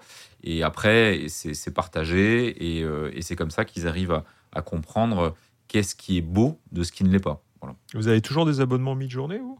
Ouais, enfin, moi j'ai. Ouais. Je ouais, suis passé sur Stable Diffusion. moi. Ouais, moi aussi, Stable Diffusion. Mais ce Bah, que je je- voulais dire, c'est Stable Diffusion, le, le gros truc, c'est euh, c'est le fait qu'ils ont sorti un modèle qui était bien meilleur que celui de Midjourney quand il est sorti, Ouais. Et du niveau de Dali, et qu'ils l'ont sorti intégralement en open source. Et donc, en fait, ils ont coupé l'herbe sur le pied, de, de, surtout de, de Dali 2, de tous les modèles payants, parce que d'un coup, les gens, là, c'est fini, c'est hors de contrôle le truc. C'est-à-dire que euh, tu le Ah oui, télécharges, tu les génères chez toi, Oui, c'est hors Tu- de contrôle, ouais. Ouais, tu, tu les modifies, tu peux réentraîner le modèle. Tout ça, c'était pas possible avant. Là, tu peux tout faire. Bah, tu peux enlever la censure. Parce qu'il y a tu beaucoup peux de faire du porno, sur tu peux- Ouais. Tu peux faire absolument tout ce que tu veux. Et, et du coup, là, plus personne n'a les droits. Stock, euh, personne Sur ne peut réclamer le droit sur, tes Midjourney, images. par exemple, il y a euh, prophète Mahomet est un mot censuré. Mais Cronenberg est censuré. C'est toi qui avais trouvé ça, euh, je crois. Ouais, Non, la c'est liste, dans la euh, liste. Ah non, mais la liste des mots censurés, c'est fou. quoi. T'as Cronenberg. Alors que, alors que Cronenberg, c'est un très bon prompt. hein, Et je crois que même black, même le mot black est censuré sur Midjourney. Enfin. Ouais, je sais plus, j'avais vu un truc, euh, effectivement, un truc comme ça. Je sais plus si c'était avec le mot black, mais effectivement. Mais c'est black, c'est quasiment Ouais, sûr. Ouais, ouais, Je sais pas, Il y avait un mec qui voulait un truc noir, je crois. Et... Mais ouais, il faut mettre dark, faut mettre, je sais pas. Mais euh, le, le- le- alors, mais il y, a un- il y, a, il y a quand même une concurrence qui est rude parce que comme tu l'as dit, Stable Diffusion, euh, bah, c'est un peu comme une, cour- une course de chevaux. hein. Ils, ils ont pris la tête pendant quelques semaines, euh, on va dire euh, fin de l'été. Et puis Midjourney est arrivé avec sa V4 et, et là ils sont repartis devant. Euh, mais bon, c'est. euh, Mais elle est basée la- sur la Stable la V4. Diffusion, la V4. hein.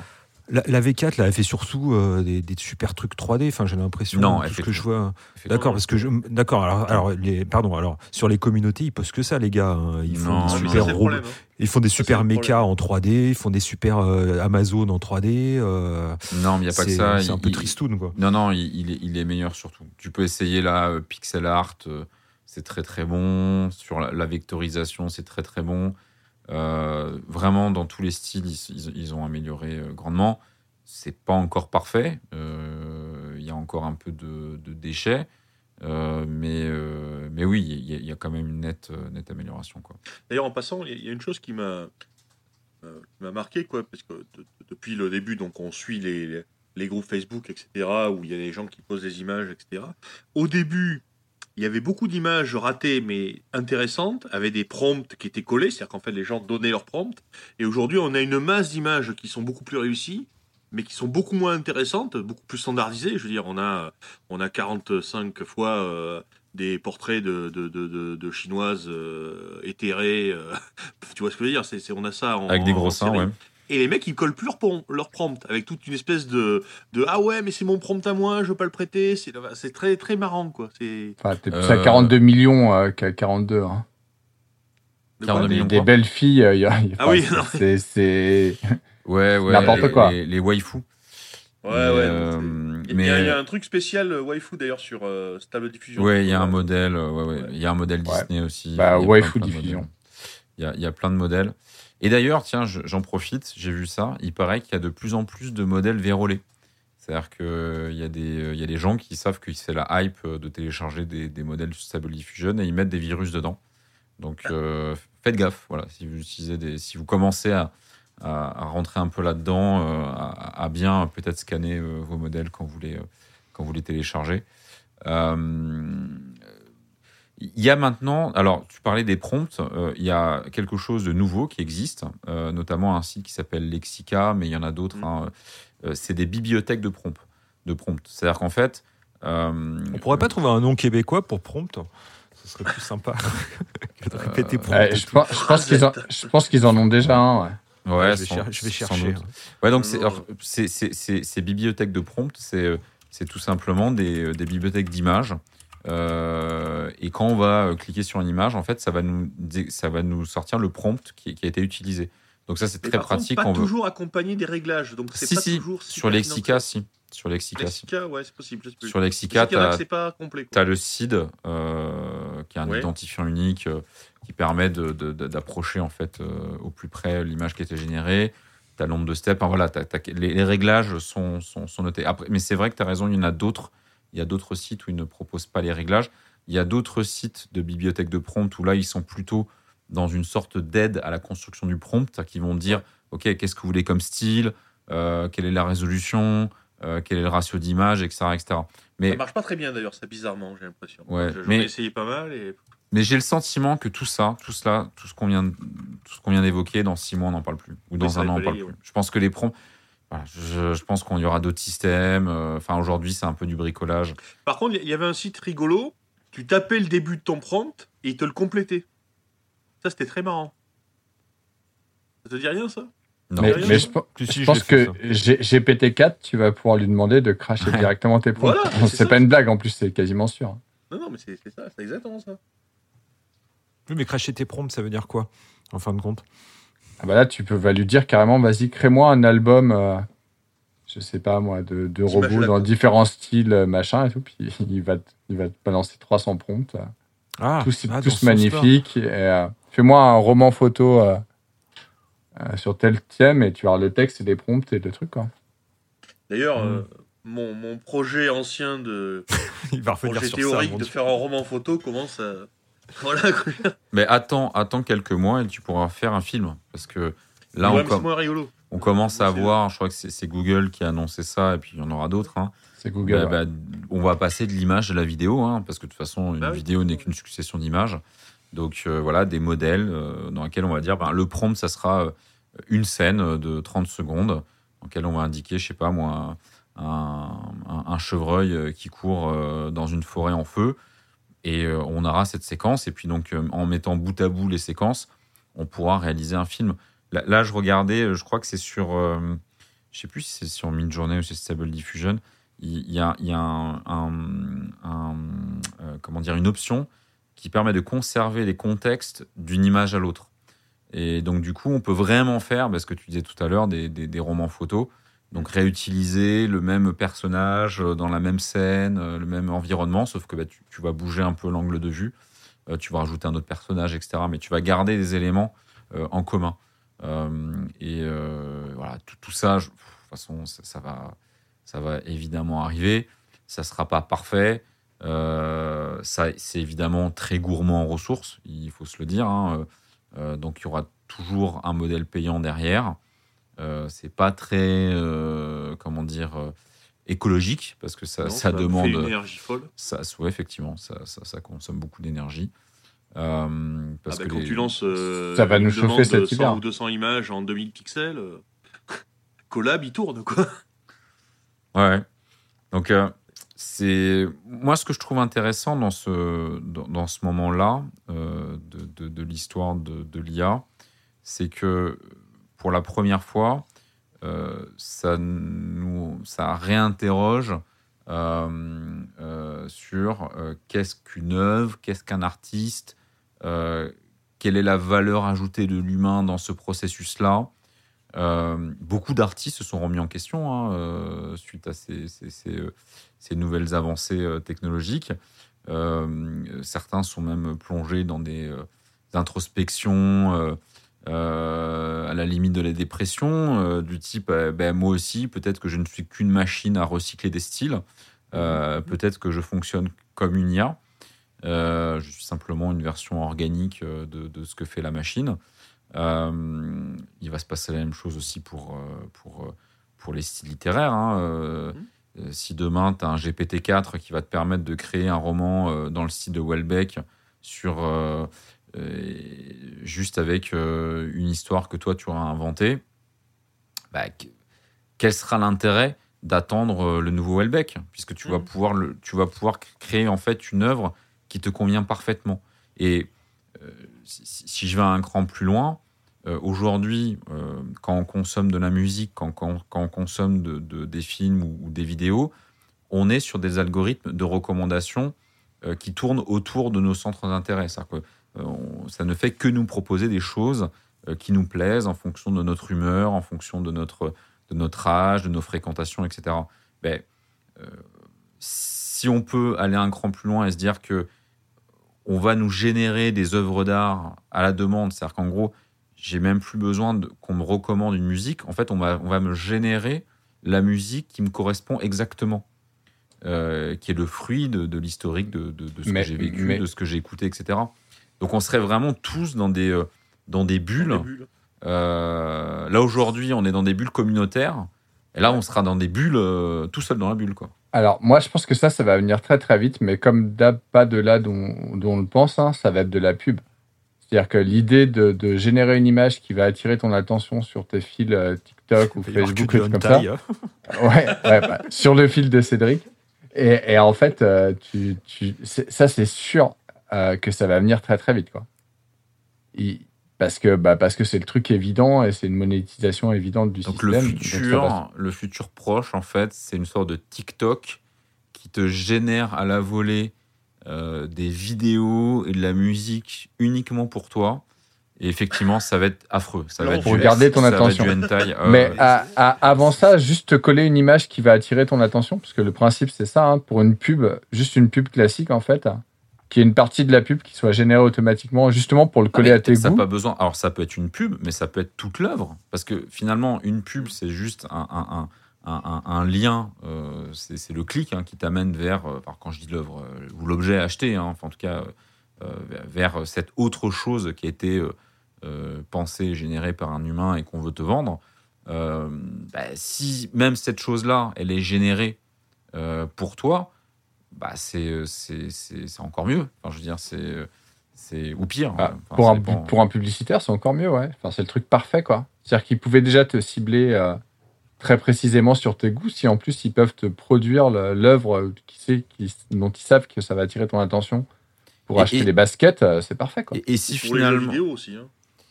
Oui les jeux, le- ça, ça marche très bien pour générer des personnages de jeux vidéo, des, Ouais, euh, pareil, ouais. euh, des, des screenshots. Donc on pourrait imaginer que, que tu as un moteur FPS et puis que quand tu achètes le jeu avec ton moteur FPS, après tu as, des personnages qui seraient adaptés à ton caractère, qui seraient générés automatiquement. et vu la quantité de qu'ils qui, qui, qu'ils mettent, on, on- je pense qu'on va se manger quelques waifus pendant que c'est quelques temps dans les jeux vidéo. tu vois. costumes ridicules de PUBG, hein, ça en fait. hein. Parce que c'est. euh, Imagine maintenant qu'il les génère à la volée, quoi.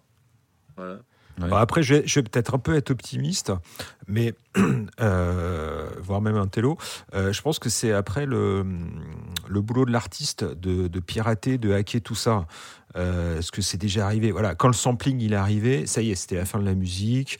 Euh, on pouvait tout découper, tout machin. Et puis en fin de compte, il y a eu la révolution de la musique électronique euh, depuis euh, 30, 40, 50, 60 ans.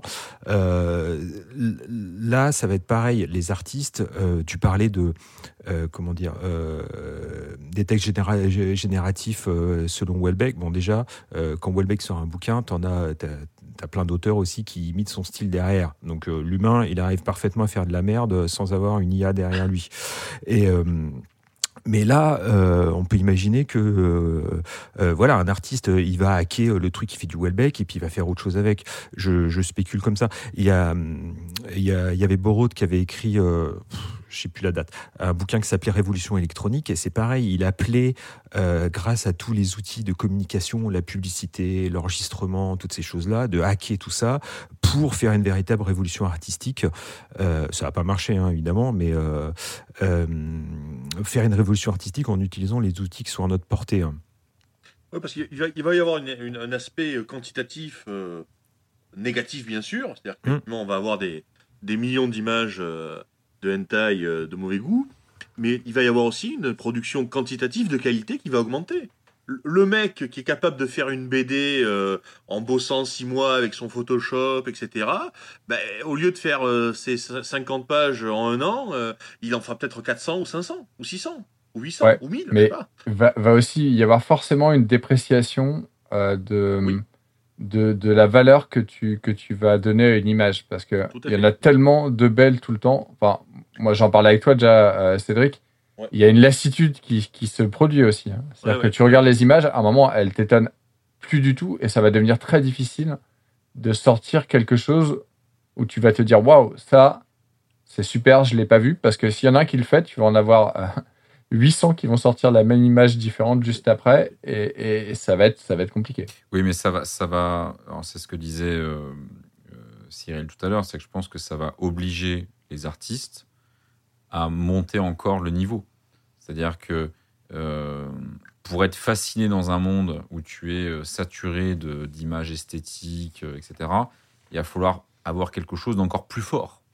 Est-ce que c'est quelque chose de plus choquant? Plus fort ou différent, différent? Ça peut être, ça Oui, peut être différent, choquant, différent, ça Non, peut être nouveau. Je suis d'accord, être- mais si les gens peuvent l'absorber tout de suite, si tu veux, le problème, c'est la vitesse de réplication. Oui, C'est-à-dire que tu avec quelque chose de nouveau et paf, on t'en balance euh, 500 dans le même style dans la foulée. Ouais, si ouais, c'est une compliqué. question, c'est une question d'échelle, t'as raison. Est-ce que regarde, quand Tarantino est arrivé euh, dans le cinéma, c'était nouveau, il y a eu 20 Tarantino euh, par année. Et Il y a eu déjà, des- un, c'était beaucoup.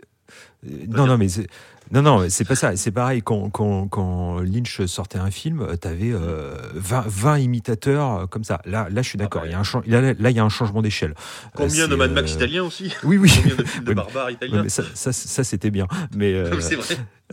non, non, mais euh, là, t'as raison. Il y a quand même un changement d'échelle. Mais ça, c'est euh, c'est quoi C'est la diffusion des outils? Oui, c'est la diffusion des outils, c'est la démocratisation du truc. Et puis, euh, Il y a la notion d'effort qui est important, je pense. C'est-à-dire que euh, même si tu fais un mauvais Tarantino euh, ou un, un mauvais Western Spaghetti, aussi mauvais soit-il, bah, ça demande quand même beaucoup d'énergie, de temps, un peu d'argent, etc. Euh, là, euh, en fait, on est en train de dire que tu appuies sur un bouton. Attends, et- attends, et on avait, on, avait, on ce même débat sur la musique électronique Ouais, à ses ouais, débuts. Hein. Euh, C'était les gars qui sortaient du conservatoire avec 15 ans de violon dans les dents et qu'il y avait un gars avec un sampler qui faisait deux trois trucs. euh, euh. voilà, ça a quand même évolué. Euh, et- mais je, je suis d'accord, là il y a un rapport d'échelle qui est quand même différent. Et puis je, je reviens à ce que je disais tout à l'heure. euh, Lorsqu'il y a eu la reproduction technique des Mmh. œuvres d'art, lorsqu'on a photos. commencé à dire euh, que au lieu d'aller au concert et d'écouter une œuvre qui serait représentée qu'une seule et unique fois, on pourrait avoir un enregistrement et écouter euh, tel pianiste autant qu'on veut, euh, ça a été un changement colossal aussi. Ouais. Et pourtant la- les salles de concert sont pleines. Ouais, mais regarde, le- Euh, oui. Bah si. bah, Et oui, même de enfin, musique classique. Moi j'en oui, fais. oui, Enfin, non, je- mais- non, mais je- je- j'y je- vais et c'est plein. Oui, oui, non, mais c'est. c'est, euh, euh, c'est- ça, c'est pas. Ceci tuera cela. Vous connaissez évidemment la, la, la- la- la- la fameuse phrase, mais euh, oui, ceci peut tuer cela, mais ça peut aussi amener autre chose. hein. ouais, c'est évidemment. pas d'être un optimiste béat dans une sorte de progrès euh, inlassable, mais, euh, mais pour l'instant, j'ai pas l'impression qu'on qu'on perde en termes de production artistique, etc. Ça veut pas dire qu'on fait que des choses de bonne qualité aujourd'hui. On fait beaucoup de merde, on fait une masse de merde énorme. On a beaucoup de problèmes à innover, tout ça. Mais mais bon, je veux dire, euh, je suis très content de me dire que peut-être que dans un an, euh, j'aurai euh, plein de BD chouettes et de qualité faites par des gens qui auront utilisé ces outils-là. Je vais pas m'en plaindre. Ouais, ouais, mais ça, ça a quand même un impact. Regarde, le- moi je trouve le truc le plus proche, c'est vraiment le téléphone portable avec la photo. Enfin, je veux dire, ça, ça a été montré que le, Oui, la le- multiplication des photos numériques, numériques a complètement démonétisé. Ça n'a pas empêché de faire des belles photos. Par contre, ça a impacté très fort euh, le, le- ouais, voilà, le- la valeur monétaire. Et pour les artistes, du coup, ça va forcément avoir un impact Ouais, euh, monétaire. C'est obligé, quoi. Sauf que Ouais, le marché de l'art, de- le marché de l'art de la photo se porte très bien. hein. Ouais. Oui, Bah si, si, si, si, le marché de l'art de la photo se porte oui, très bien. Bah ouais, ouais. Même Euh, si tout le monde, même si tout le monde euh, est devenu un, très bon Ça- photographe. ça dépend truc, de quel- de- photo quelle photo. Très bien. C'est- les marchés de, de, de, de la photo euh, d'excellents photographes fonctionnent très bien. Par contre, le, le, le photographe moyen, lui, il est mort. C'est un peu pareil pour le graphiste, quoi. Le graphiste moyen, Ah, il se ouais, fait ouais. éclater par Midjourney. Le mec qui est super fort, Oui, il sera toujours super fort et il tirera les parties de Midjourney Ah, et ça bah, c'est ira la très bien pour lui. naturelle. C'est la sélection Ouais, c'est ça. Non, naturelle. mais en fait, ce qu'il y a, c'est que c'est qu'il y a eu un moment en fait qui commence euh, euh, à la fin du XVIIIe siècle, qui est le, le, le processus de sacralisation de l'artiste et de l'œuvre d'art. quoi. Mm. Et, et aujourd'hui, on, en- on en connaît la fin, quoi, quelque part. Mais, mais je veux dire, euh, l'art euh, sacré, l'art euh, patrimonial, l'art euh, que l'on contemple, que l'on admire, en disant, oh mon Dieu, cette œuvre a une âme, euh, etc. C'est récent. Hein. Je veux dire, euh, c'est récent. Euh, et donc, euh, ma foi, ça peut, ça peut très bien disparaître. Et après tout, euh, je sais pas moi, au XVIe siècle, au XVIIe siècle, où on ne produisait pas véritablement d'art au sens, euh, au sens œuvre d'art 19e, quoi, bah, et on faisait quand même des choses qui étaient potables, quoi. je- Donc, on peut effectivement arriver à une désacralisation de l'artiste et de l'œuvre d'art. Mais je suis pas certain qu'on y perde. Ou une, sursacra- une sursacralisation de l'artiste sans art. Euh, Vous, avez deux heures, vous avez deux heures. Non, non, mais tu vois ce que je veux dire. Non, non, si, si, si, si. Remarque, La si, sé- t'as raison, t'as raison. Si, si, la, la célé- en fait, ouais, tu, ouais. tu remplaces art, art- artiste par célébrité, et Ouais, puis voilà, ouais, t'as t'as ouais. ton équation qui est résolue. hein. Ouais, ouais, non, mais c'est vrai que t'as pas tort. Ouais, Ah, Mais d'ailleurs, c'est le, le- tout le jeu de, de l'art conceptuel euh, et, de, Hum, et hum, du marché de l'art conceptuel. La- L'art sans art. ouais. Le marché spéculatif. Après, La, on la vraie question, c'est- surtout, euh, euh, on est prêt à payer. Pourquoi? Euh, C'est l'économie qui va réguler ça.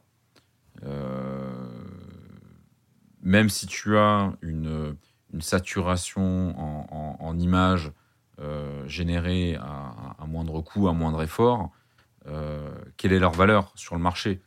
Et on le voit aujourd'hui avec les NFT et bon, toutes ces nouvelles pyramides de Ponzi euh, qui, déferlent sur, sur les réseaux, tu arrives quand même à euh, valoriser euh, des choses très moyennes uniquement euh, sur des hypes euh, ou des promesses euh, de, euh, euh, de valorisation euh, à court terme ou à long terme. Enfin, je veux dire, c'est- il y aura toujours de l'économie autour, autour de la production artistique. Ça va pas s'arrêter. C'est pas parce que tu satures un marché que ça va s'arrêter. Ça va, à mon avis, ni le booster ni le dénaturer. Euh, la vraie question qu'il faut se poser, c'est euh, les gens sont prêts à payer quoi? Euh, Qu'est-ce qu'ils veulent? Est-ce qu'ils veulent quelque chose qui leur ressemble? Est-ce qu'ils veulent quelque chose qui les rapproche de leur communauté? Est-ce qu'ils sont sur un, souci d'ident- d'identification euh, à, une certaine image Euh, Si on voit par exemple comment la mode fonctionne, euh, c'est avant tout de l'identification à un groupe. Donc j'appartiens à ce groupe social, donc je fais l'effort de payer des, vêtements qui me font appartenir à ce groupe, et, quel que soit le groupe et quel que soit le prix qu'on y met. Donc moi j'ai pas, enfin j'ai- pas de crainte en tout cas sur le fait que il y ait toujours des gens euh, qui gagnent de l'argent en produisant des œuvres. Voilà. Euh, les outils vont changer. Euh, Peut-être qu'on va, on, va changer de, de point de référence. Peut-être que certains styles vont passer beaucoup plus vite de mode parce qu'ils vont être très très vite réplicables. Mais je ne vois pas du tout les gens arrêter de donner de la valeur en fait à un artiste en particulier ou en tout cas un artiste, une marque. euh, euh, on met ce qu'on veut derrière, mais en tout cas euh, quelque chose qui produit euh, du contenu. Bah, pour répondre à la question, ce que les gens veulent, euh, visiblement, c'est des waifus, quoi. Donc, euh, ça, c'est. Non, alors Non, mais on est d'accord, Sur hein. Reddit, sur Ouais, les subreddits, Stable Diffusion. Euh, voilà, c'est une catégorie sociale très particulière. hein. Mais, euh, mais non, mais en fait, euh, je suis complètement d'accord avec toi. hein. Ce que je voulais dire tout à l'heure, c'est que ça, ça va forcément le bouleverser, en, en tout cas le, la façon de produire de l'art et le milieu artistique. Mais oui, économiquement, il va s'en sortir, mais forcément, ça va, ça va, ça va le bousculer fortement. ça va nécessiter de se mettre à jour. Voilà, comme, euh, euh, comme les, les- designers, euh, les graphistes ont dû suivre, je dirais, la, la, tendance des nouvelles technologies. En fait, je crois que on s'était habitué à ce que rien ne change. mais on a oublié qu'il y a quand même eu une période dans les années 80-90 de très grands bouleversements. On parlait tout à l'heure de Photoshop. Il y a eu quand même un avant, un après Photoshop. Je veux dire, il y avait quand même des gens euh, dans les années 70-80 euh, qui faisaient euh, des illustrations, qu'on appelle ça la technique du. À l'aérographe ouais, l'aérographe, Ouais, ouais, ouais, c'est ça. cool. Mais ça a complètement disparu, l'aérographe. Mais. Alors que c'était le truc- C'était déjà naze. mais oui, mais ce que je veux dire, c'est que, et pourtant, dans Mais les oui, années bien sûr. 70-80, c'était la technique euh, qu'il fallait absolument maîtriser et, et- et c'était ce qu'on mettait en, avant partout. Euh, donc, euh, voilà, on, on s'est habitué à une sorte de statu quo. L'art digital, c'est ça, c'est Photoshop, c'est quelques outils qui existent, c'est des tablettes graphiques. Oui, ce qui est Bon, marrant ben, d'ailleurs, on- c'est qu'aujourd'hui, le discours euh, conservateur, entre guillemets, euh, s'appuie sur ce monde-là qui est récent. C'est ça, voilà. C'est pour ça que je dis que voilà, on va- on va- on va- on va- c'est, c'est- moi je trouve ça intéressant. Enfin voilà, ça, ça, ça va, euh, ça va rebattre les cartes. Euh, mais encore une fois, en aucun cas, je, je pense que ça va remettre en cause la, la position économique de, de- des acteurs producteurs de, de contenu, quoi. Et puis clairement, ça réalise le rêve de plein d'artistes, d'artistes frustrés euh, bah, comme moi, hein, qui étaient trop nuls Ah oui. pour dessiner. Enfin, je veux dire, euh, c'est- c'est pas pour rien qu'on a passé tout notre été dessus, quoi. C'est que pour des gens qui savent pas tenir un crayon, c'est juste, euh, c'est juste de, ouais, faire du hentai, c'est juste de la magie, quoi. Non, Alors ça, des- c'est intéressant ce que tu dis parce que- C'est intéressant parce que tu, tu t'es décrit toi-même comme un artiste, Non, comme un, un, artiste mauvais artiste. frustré. Alors Ouais. voilà, Oui, mais Ou un mauvais. tous. Enfin, je veux dire, euh, c'est Ouais. justement ça le résultat de la sacralisation de l'artiste, c'est Nous qu'aujourd'hui sommes nous tous sommes artistes. tous des artistes frustrés. Enfin, plus ou moins frustrés, mais nous sommes tous des artistes frustrés. On, on- plus on ou moins conscients On aimerait tous faire de la musique, on aimerait tous dessiner, on aimerait tous peindre, on aimerait. euh, Bon, voilà, parce que parce qu'on est soumis à ça en permanence, quoi, quelque part. Oui, mais alors, du coup, c'est c'est c'est euh, alors, c'est là où il y a peut-être un comment dire un, un- un- un cercle vicieux, c'est que ça met à disposition de gens qui n'ont pas fait l'effort de, de charbonner, de, de- travailler en fait la technique pendant des années et des années pour acquérir euh, la capacité à faire des œuvres d'art. Euh, être, dessinateur, ma- malgré ce que pensent certaines personnes, euh, c'est quelque chose qui demande énormément de travail. C'est, tout le monde a commencé à dessiner en faisant n'importe quoi, et simplement il y en a certains qui ont, qui ont, qui, qui ont, qui ont, qui ont travaillé, euh, voilà, pendant des milliers et des milliers d'heures, et qui ont arrivé à faire quelque chose d'exceptionnel. Donc euh, c'est, tout le monde Mais- devient artiste à moindre, à moindre coût, à moindre effort. Mais, mais donc, moi, il y aura pas- moins de personnes pour s'entraîner à, à dessiner. Enfin, je veux dire, là, il va avoir vraiment envie de se dire, je vais manger 1000 heures pour, faire un, pour être capable de dessiner un truc qu'une IA peut faire en deux minutes. Franchement, ça va être plus dur de se motiver pour le faire. Et tu parlais de musique électronique tout à l'heure. La musique électronique, ça a quand même euh, globalement baissé la pratique des instruments euh, chez les gens. Je suis pas sûr. Ah, sûr. moi, non, non, le- non, les, si. conserva- les conservatoires sont pleins. Ah. Et en plus, euh, euh, comment dire il y a Ah, moi, je suis pas sûr. euh, si, Sur si, la musique physique, si, si. ça a baissé Si, quand si. même. Hmm. Les instruments de musique, les, les groupes, les trucs comme ça, Oh non, Moi, j'ai non, l'impression il qu'il y en a beaucoup moins. de groupes. Oh non, non, il y a des milliards de groupes. Ouais, non, non, il y a des milliards de groupes à guitare et tout ça. Non, non, non. Euh, après, je, suis d'accord pour l'effort, mais après, euh, faut pas confondre non plus artiste et illustrateur. Euh, sur DeviantArt, faut- euh, t'as une minorité d'artistes. enfin, dire. Oui, oui, oui, non, mais je suis d'accord. S'ils pouvaient tous crever, je suis d'accord. ouais. Non, non, mais je veux dire, c'est c'est bon là. Moi, je me sens pas du tout. Enfin, je comprends tout à fait la notion d'artiste frustré de, de, de, de- de Mathieu, mais moi, c'est pas tellement. Enfin, bien sûr, je- je- je- j'entre dans cette catégorie aussi, mais, mais moi, franchement, je veux dire, je, je fais des images parce que je trouve ça génial, parce que, parce que ça m'amuse, ça me surprend, euh, mais je n'accorde aucune valeur euh, artistique à mes images produites. Quoi. Je veux dire, euh, je Non, mais c'était ce que je voulais dire. euh, Non, mais créer, c'est- créer, ça fait plaisir. Hein. Créer, Ouais. c'est. Voilà, créer, Oui, ça mais fait crée. hein. Enfin, je veux dire, moi j'ai créé un Si. prompt. euh, Si, si. euh, j'ai créé mon prompt, je suis content, mais, mais le résultat, moi, ça m'am- m'amuse. Eh, quand pas- tu appuies sur la touche du piano, c'est pas toi qui fais la note. Enfin, qui fait le son, pardon. C'est toi qui fais la note, mais c'est pas toi qui fais le son. Ouais, mais enfin, C'est pareil. bonne. Non, non, mais je Oui, suis mais d'accord. c'est pas- mais raison, oui. Mais bon, moi, c'est le concept. Enfin, je veux dire, j'ai un problème de plus en plus avec la notion d'artiste, en fait. C'est vraiment. Voilà. Oui, parce que ça a, quand même, ça, a quand même été très, très, très, très galvaudé. Donc oui, je, Oui, mais, je tu- même, je venir. est-ce qu'on avait besoin. Enfin, est-ce qu'on avait besoin Ça veut rien dire ce que je veux dire, mais euh, est-ce que vraiment cette, euh, cette apparition de l'artiste euh, au XVIIIe siècle, est-ce que c'est vraiment quelque chose qui. qui n'a pas eu aussi un effet négatif? Voilà. Ça a eu des tas d'effets positifs, la sacralisation de l'art, la sacralisation de l'artiste, mais est-ce que ça n'a pas eu aussi des effets négatifs de, de, de transformer les peintres en Oui. autre chose quoi. Enfin, On on est peut-être allé trop loin. Ouais, ouais, Faut- je crois, ouais. Il faut peut-être remettre les artistes à leur place, oui, oui. Ouais, Bah, ouais, Les, ouais. écri- les ce qui écrivains. se passe. Oui, mais bien sûr, ouais. Ah oui, oui. Parce qu'il suffit de voir à quel point on a, on a sacralisé aussi la personnalité de l'écrivain, quoi. Hum. C'est. C'est. euh, euh, euh, je sais pas, c'est. euh, C'est, c'est quelque chose qui me, qui me frappe, quoi. J'ai, j'ai lu il y a pas très longtemps, enfin cet été, quoi, les, les salons de Diderot. Vous savez que Diderot allait voir les, salons où étaient exposées donc les, œuvres d'art euh, au XVIIIe siècle. hein. Il y en avait un tous les, euh, tous les deux ans, si je me souviens bien, peu importe. Et il décrit les œuvres d'art il parle des, artistes, etc. Et c'est amusant parce que il est sur cette pente de sacralisation de l'œuvre d'art. Il est sur cette pente, hein, clairement. hein. Euh, mais en même temps, euh, il y a euh, un regard très critique, beaucoup d'humour, de distance, et cette idée que l'artiste est infiniment respectable en, tant qu'artisan, en tant que technicien, mais que finalement, en tant qu'artiste, il est beaucoup plus critiquable. On peut se moquer de lui. hein. On peut admirer euh, le fait qu'il sache bien dessiner, que c'est bien fait, que euh, mais après euh, la mise en scène et tout ça, on peut ironiser. Ça, c'est quelque chose qu'on perd aujourd'hui avec cette sacralisation de l'artiste. C'est enfin bon, après c'est notre problème peut-être. hein, ça nous éloigne de notre sujet.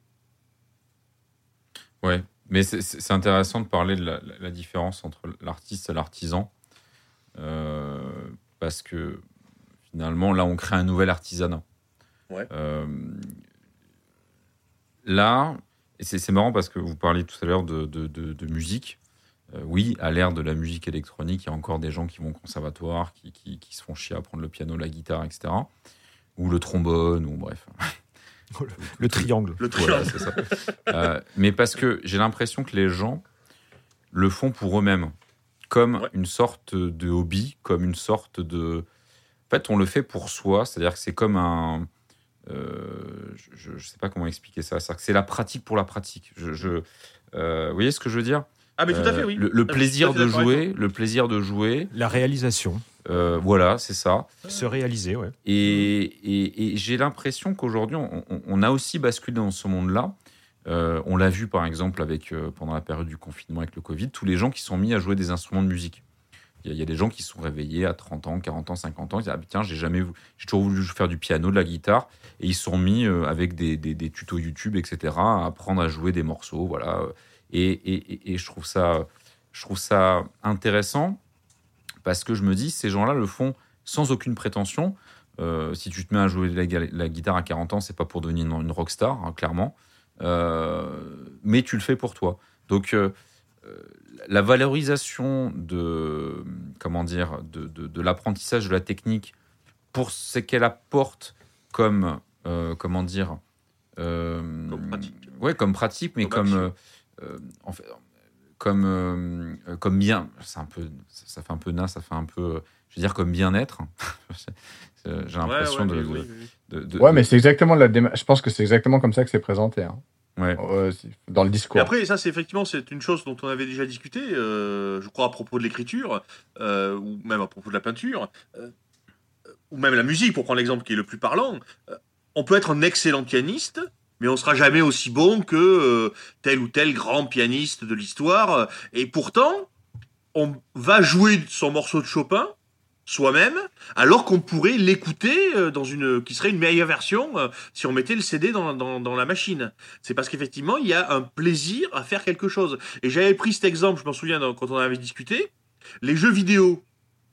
Si tu fais jouer ta partie de jeu vidéo par l'ordinateur, il est plus doué que toi, l'ordinateur. Il va bouger plus vite, etc. Je veux dire, euh, un jeu d'arcade, euh, la, machine peut gagner. Or, c'est pas intéressant de regarder la machine gagner. T'as envie de jouer, même si tu perds, même si tu te rétames, parce qu'il y a un plaisir à faire les choses. Et dessiner, euh, moi je dessine très très mal. vraiment très très mal, mais ça m'arrive de, j'aime bien faire des petits croquis des fois, et bizarrement, euh, cette création d'image par, euh, par euh, intelligence artificielle me pousse à me dire que peut-être que je devrais me remettre à faire des petits croquis et ensuite les passer avec la machine pour faire des choses plus potables. Mais enfin, en tout cas, oui, la, la, la pratique, le, le fait de faire par soi-même, quel que soit le résultat, euh, la qualité du résultat en quelque sorte, bah, c'est un, un plaisir, je veux dire. un Tu plaisir. vois Tu vois, tu as une, tu as une âme en fin de compte. Ça, je pas jusque-là, mais, mais euh, c'est, oui, évidemment, oui, quelque chose. euh, euh, on va se promener dans la forêt, on n'en voit pas, je sais pas, un robot le, le faire. C'est aussi con que ça, quelque part. C'est aussi con que ça. Il y a des choses qu'on aime bien faire.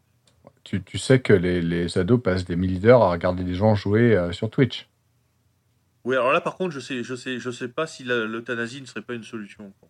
Mais non, mais non, mais ils regardent pas. Alors, en plus, je trouve ça cool, jouer en sur. Twitch. Ouais, ils regardent regardent des gens jouer sur Twitch. Ah, que- tu que tu- c'est un mais- peu mieux quand même. Non, mais ce que je veux dire, c'est que Non, c'est mieux, oui. quand tu regardes Twitch, euh, ce qui est intéressant, c'est euh, la personnalité euh, de la personne qui joue, euh, ses commentaires, son côté euh, euh, entertainer.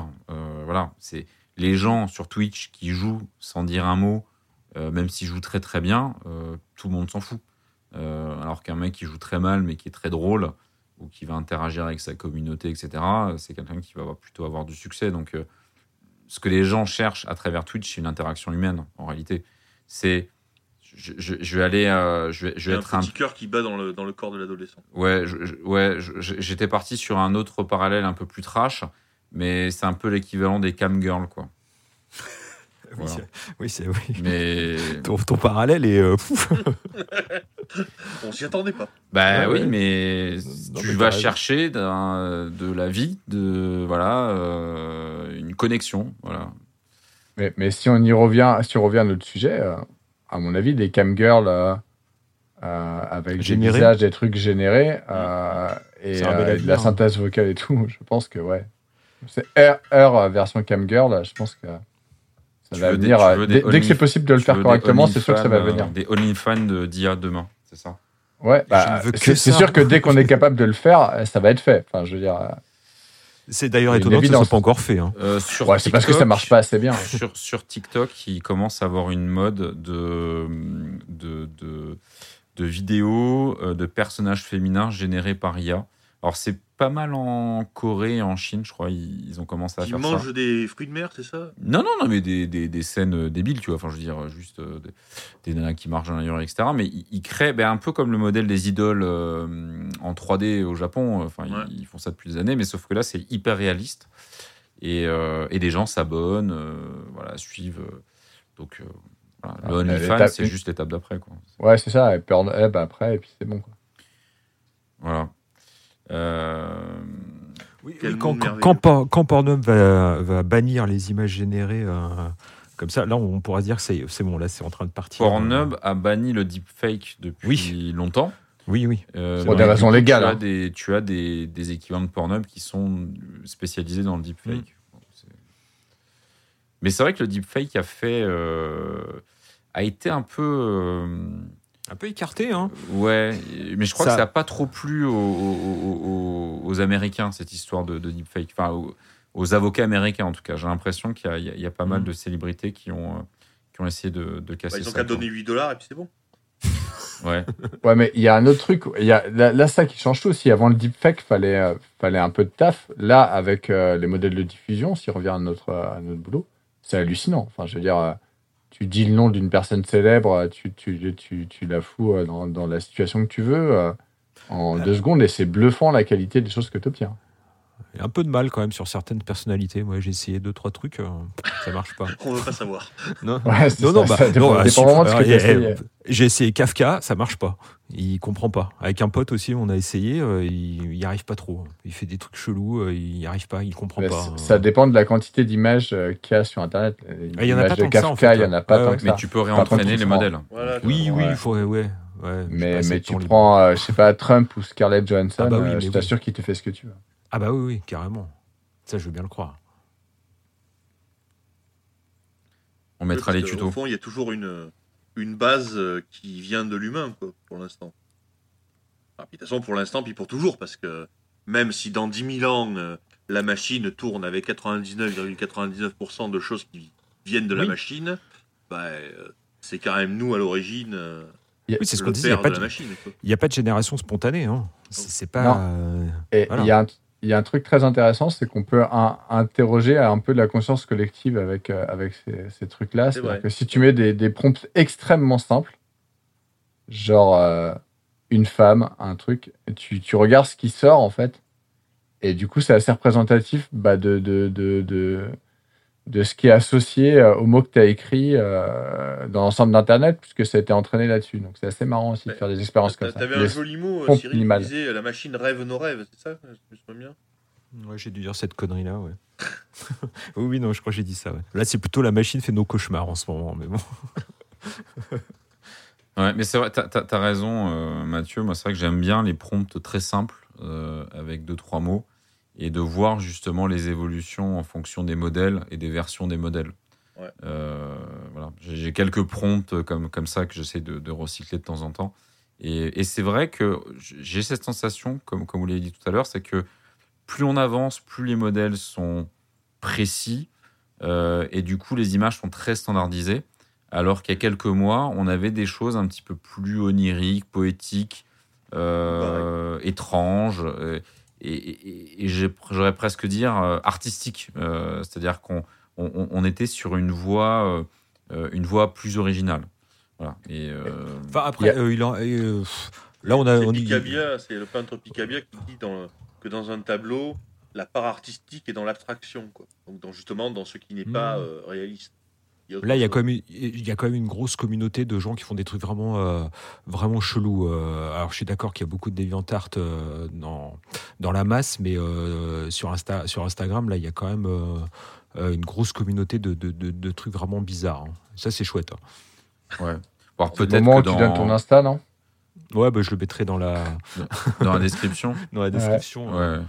Après, quand tu parlais des, des prompts simples, euh, ce qui est intéressant aussi, c'est de voir toute la, la, la discussion, euh, euh, comment dire, euh, sur l'aspect politiquement correct ou l'aspect wokiste, pour employer des mots à la mode, avec les gens qui disent Ah ouais, mais quand on tape ça, on n'a pas ça.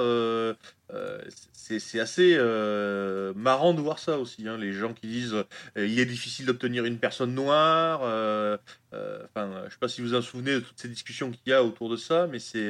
Mais, mais tu sais que ça, c'est la première chose qu'ils ont écrite euh, dans l'article. Enfin, il n'y a pas d'article sur Dali 2, mais il y a une, un- une page sur la présentation. Et euh, le premier truc que tu lis, c'est un disclaimer qui Ouais, te dit que, en gros, euh, l'IA euh, garantit. Enfin, tu n'as aucune garantie sur le fait qu'il n'y ait pas des biais euh, dans tous les coins et des clichés et de, dans, dans tout ce que tu veux. C'est la première chose sur, sur laquelle ils sont protégés.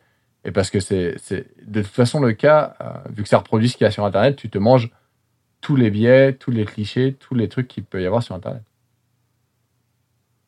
Ouais, mais ce qui est marrant, c'est que les clichés ne s'annulent pas, en quelque sorte. C'est, euh, Et bon, enfin, c'est vrai que c'est marrant. Quoi. Ok. Qu'est-ce que qu'est-ce que vous pensez du fait de s'arrêter là? Je pense qu'on a Bah, je pense qu'on a fait le tour. hein. je pense qu'on a on a fait le tour de, de la question pour aujourd'hui parce que je pense qu'encore une fois cet épisode va très mal vieillir et d'ici six mois ou un an. euh, Mais non. Déjà, en- depuis le début, je pense qu'il y a des choses qui ont changé. Mais peut-être que dans 20 ans, un petit peu comme la mode euh, de- du, du rétro computing et du rétro gaming, on te retéléchargera vrai. les vieux modèles tout pétés.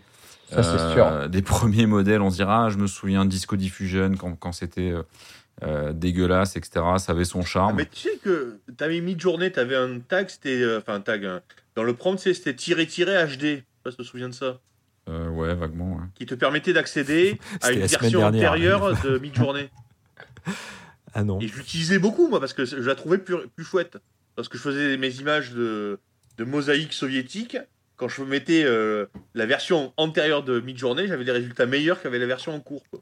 Donc il y avait déjà du, euh, du rétro, de la rétro-génération, en quelque sorte. Et, euh, c'est sûr qu'il y aura la nostalgie autour de ça, puisque des gens s'y sont intéressés comme nous, et, euh, ça a été, euh, c'était un moment, un moment important, je pense, pour, euh, l'histoire de l'IA, même si, comme on l'a dit, ça sera vite dépassé, et, euh, on va avoir des outils euh, beaucoup plus simples à utiliser. et, ça va rentrer dans la vie de tous les jours. Peut-être via la pub, comme tu disais Mathieu, peut-être via d'autres choses, mais euh, c'est sûr que ça ne va pas s'arrêter là. Et en ce tout qui cas, est ça a cool, été quand même vraiment un choc incroyable quand on est arrivé sur Midjourney ou ce genre de choses. C'était. Ouais. Bien. ce qui est, ce qui est cool, c'est qu'en plus, euh, peut-être que grâce à ça, on va pouvoir faire un nouveau SDX tous les mois, systématiquement sur le même sujet, en Alors, commentant tous les nouveaux trucs sortis. C'est ce que je vous ai dit. Il y a Et déjà eu. Il y a des podcasts qui ont déjà été générés euh, par des IA, notamment le podcast de Joe Rogan. Euh, il a fait une interview de Steve Jobs, euh, généré, alors, je crois, par GPT-3, plus euh, une IA qui reproduit euh, donc euh, la voix d'une personne par, par empreinte. Et il a fait un podcast entier comme ça. Quoi. Donc peut-être que demain, on, on palliera nos problèmes de, de comment dire de planning et de et d'incapacité à, faire des, des, des émissions régulièrement juste en, en générant euh, du texte et, et- et en mettant nos voix euh, sur un sur un, un générateur de, de, de comment dire de, de voix personnalisées quoi. Voilà. Ah, mais j'en rêve. J'en rêve, ouais. Oh là là. Vous me remplacer par une IA, c'est formidable. Voilà. Il faudra aussi des IA qui nous écoutent parce que comme ça on pourra, on pourra gagner aussi en audience. Comme ça, on aura des auditeurs. Cool. Bon, ok messieurs, euh, je vous souhaite bonne soirée. Pas moi. Bonne soirée. Voilà. Bonne soirée. On se dit à la prochaine. Et puis, euh, n'oubliez pas, le monde change.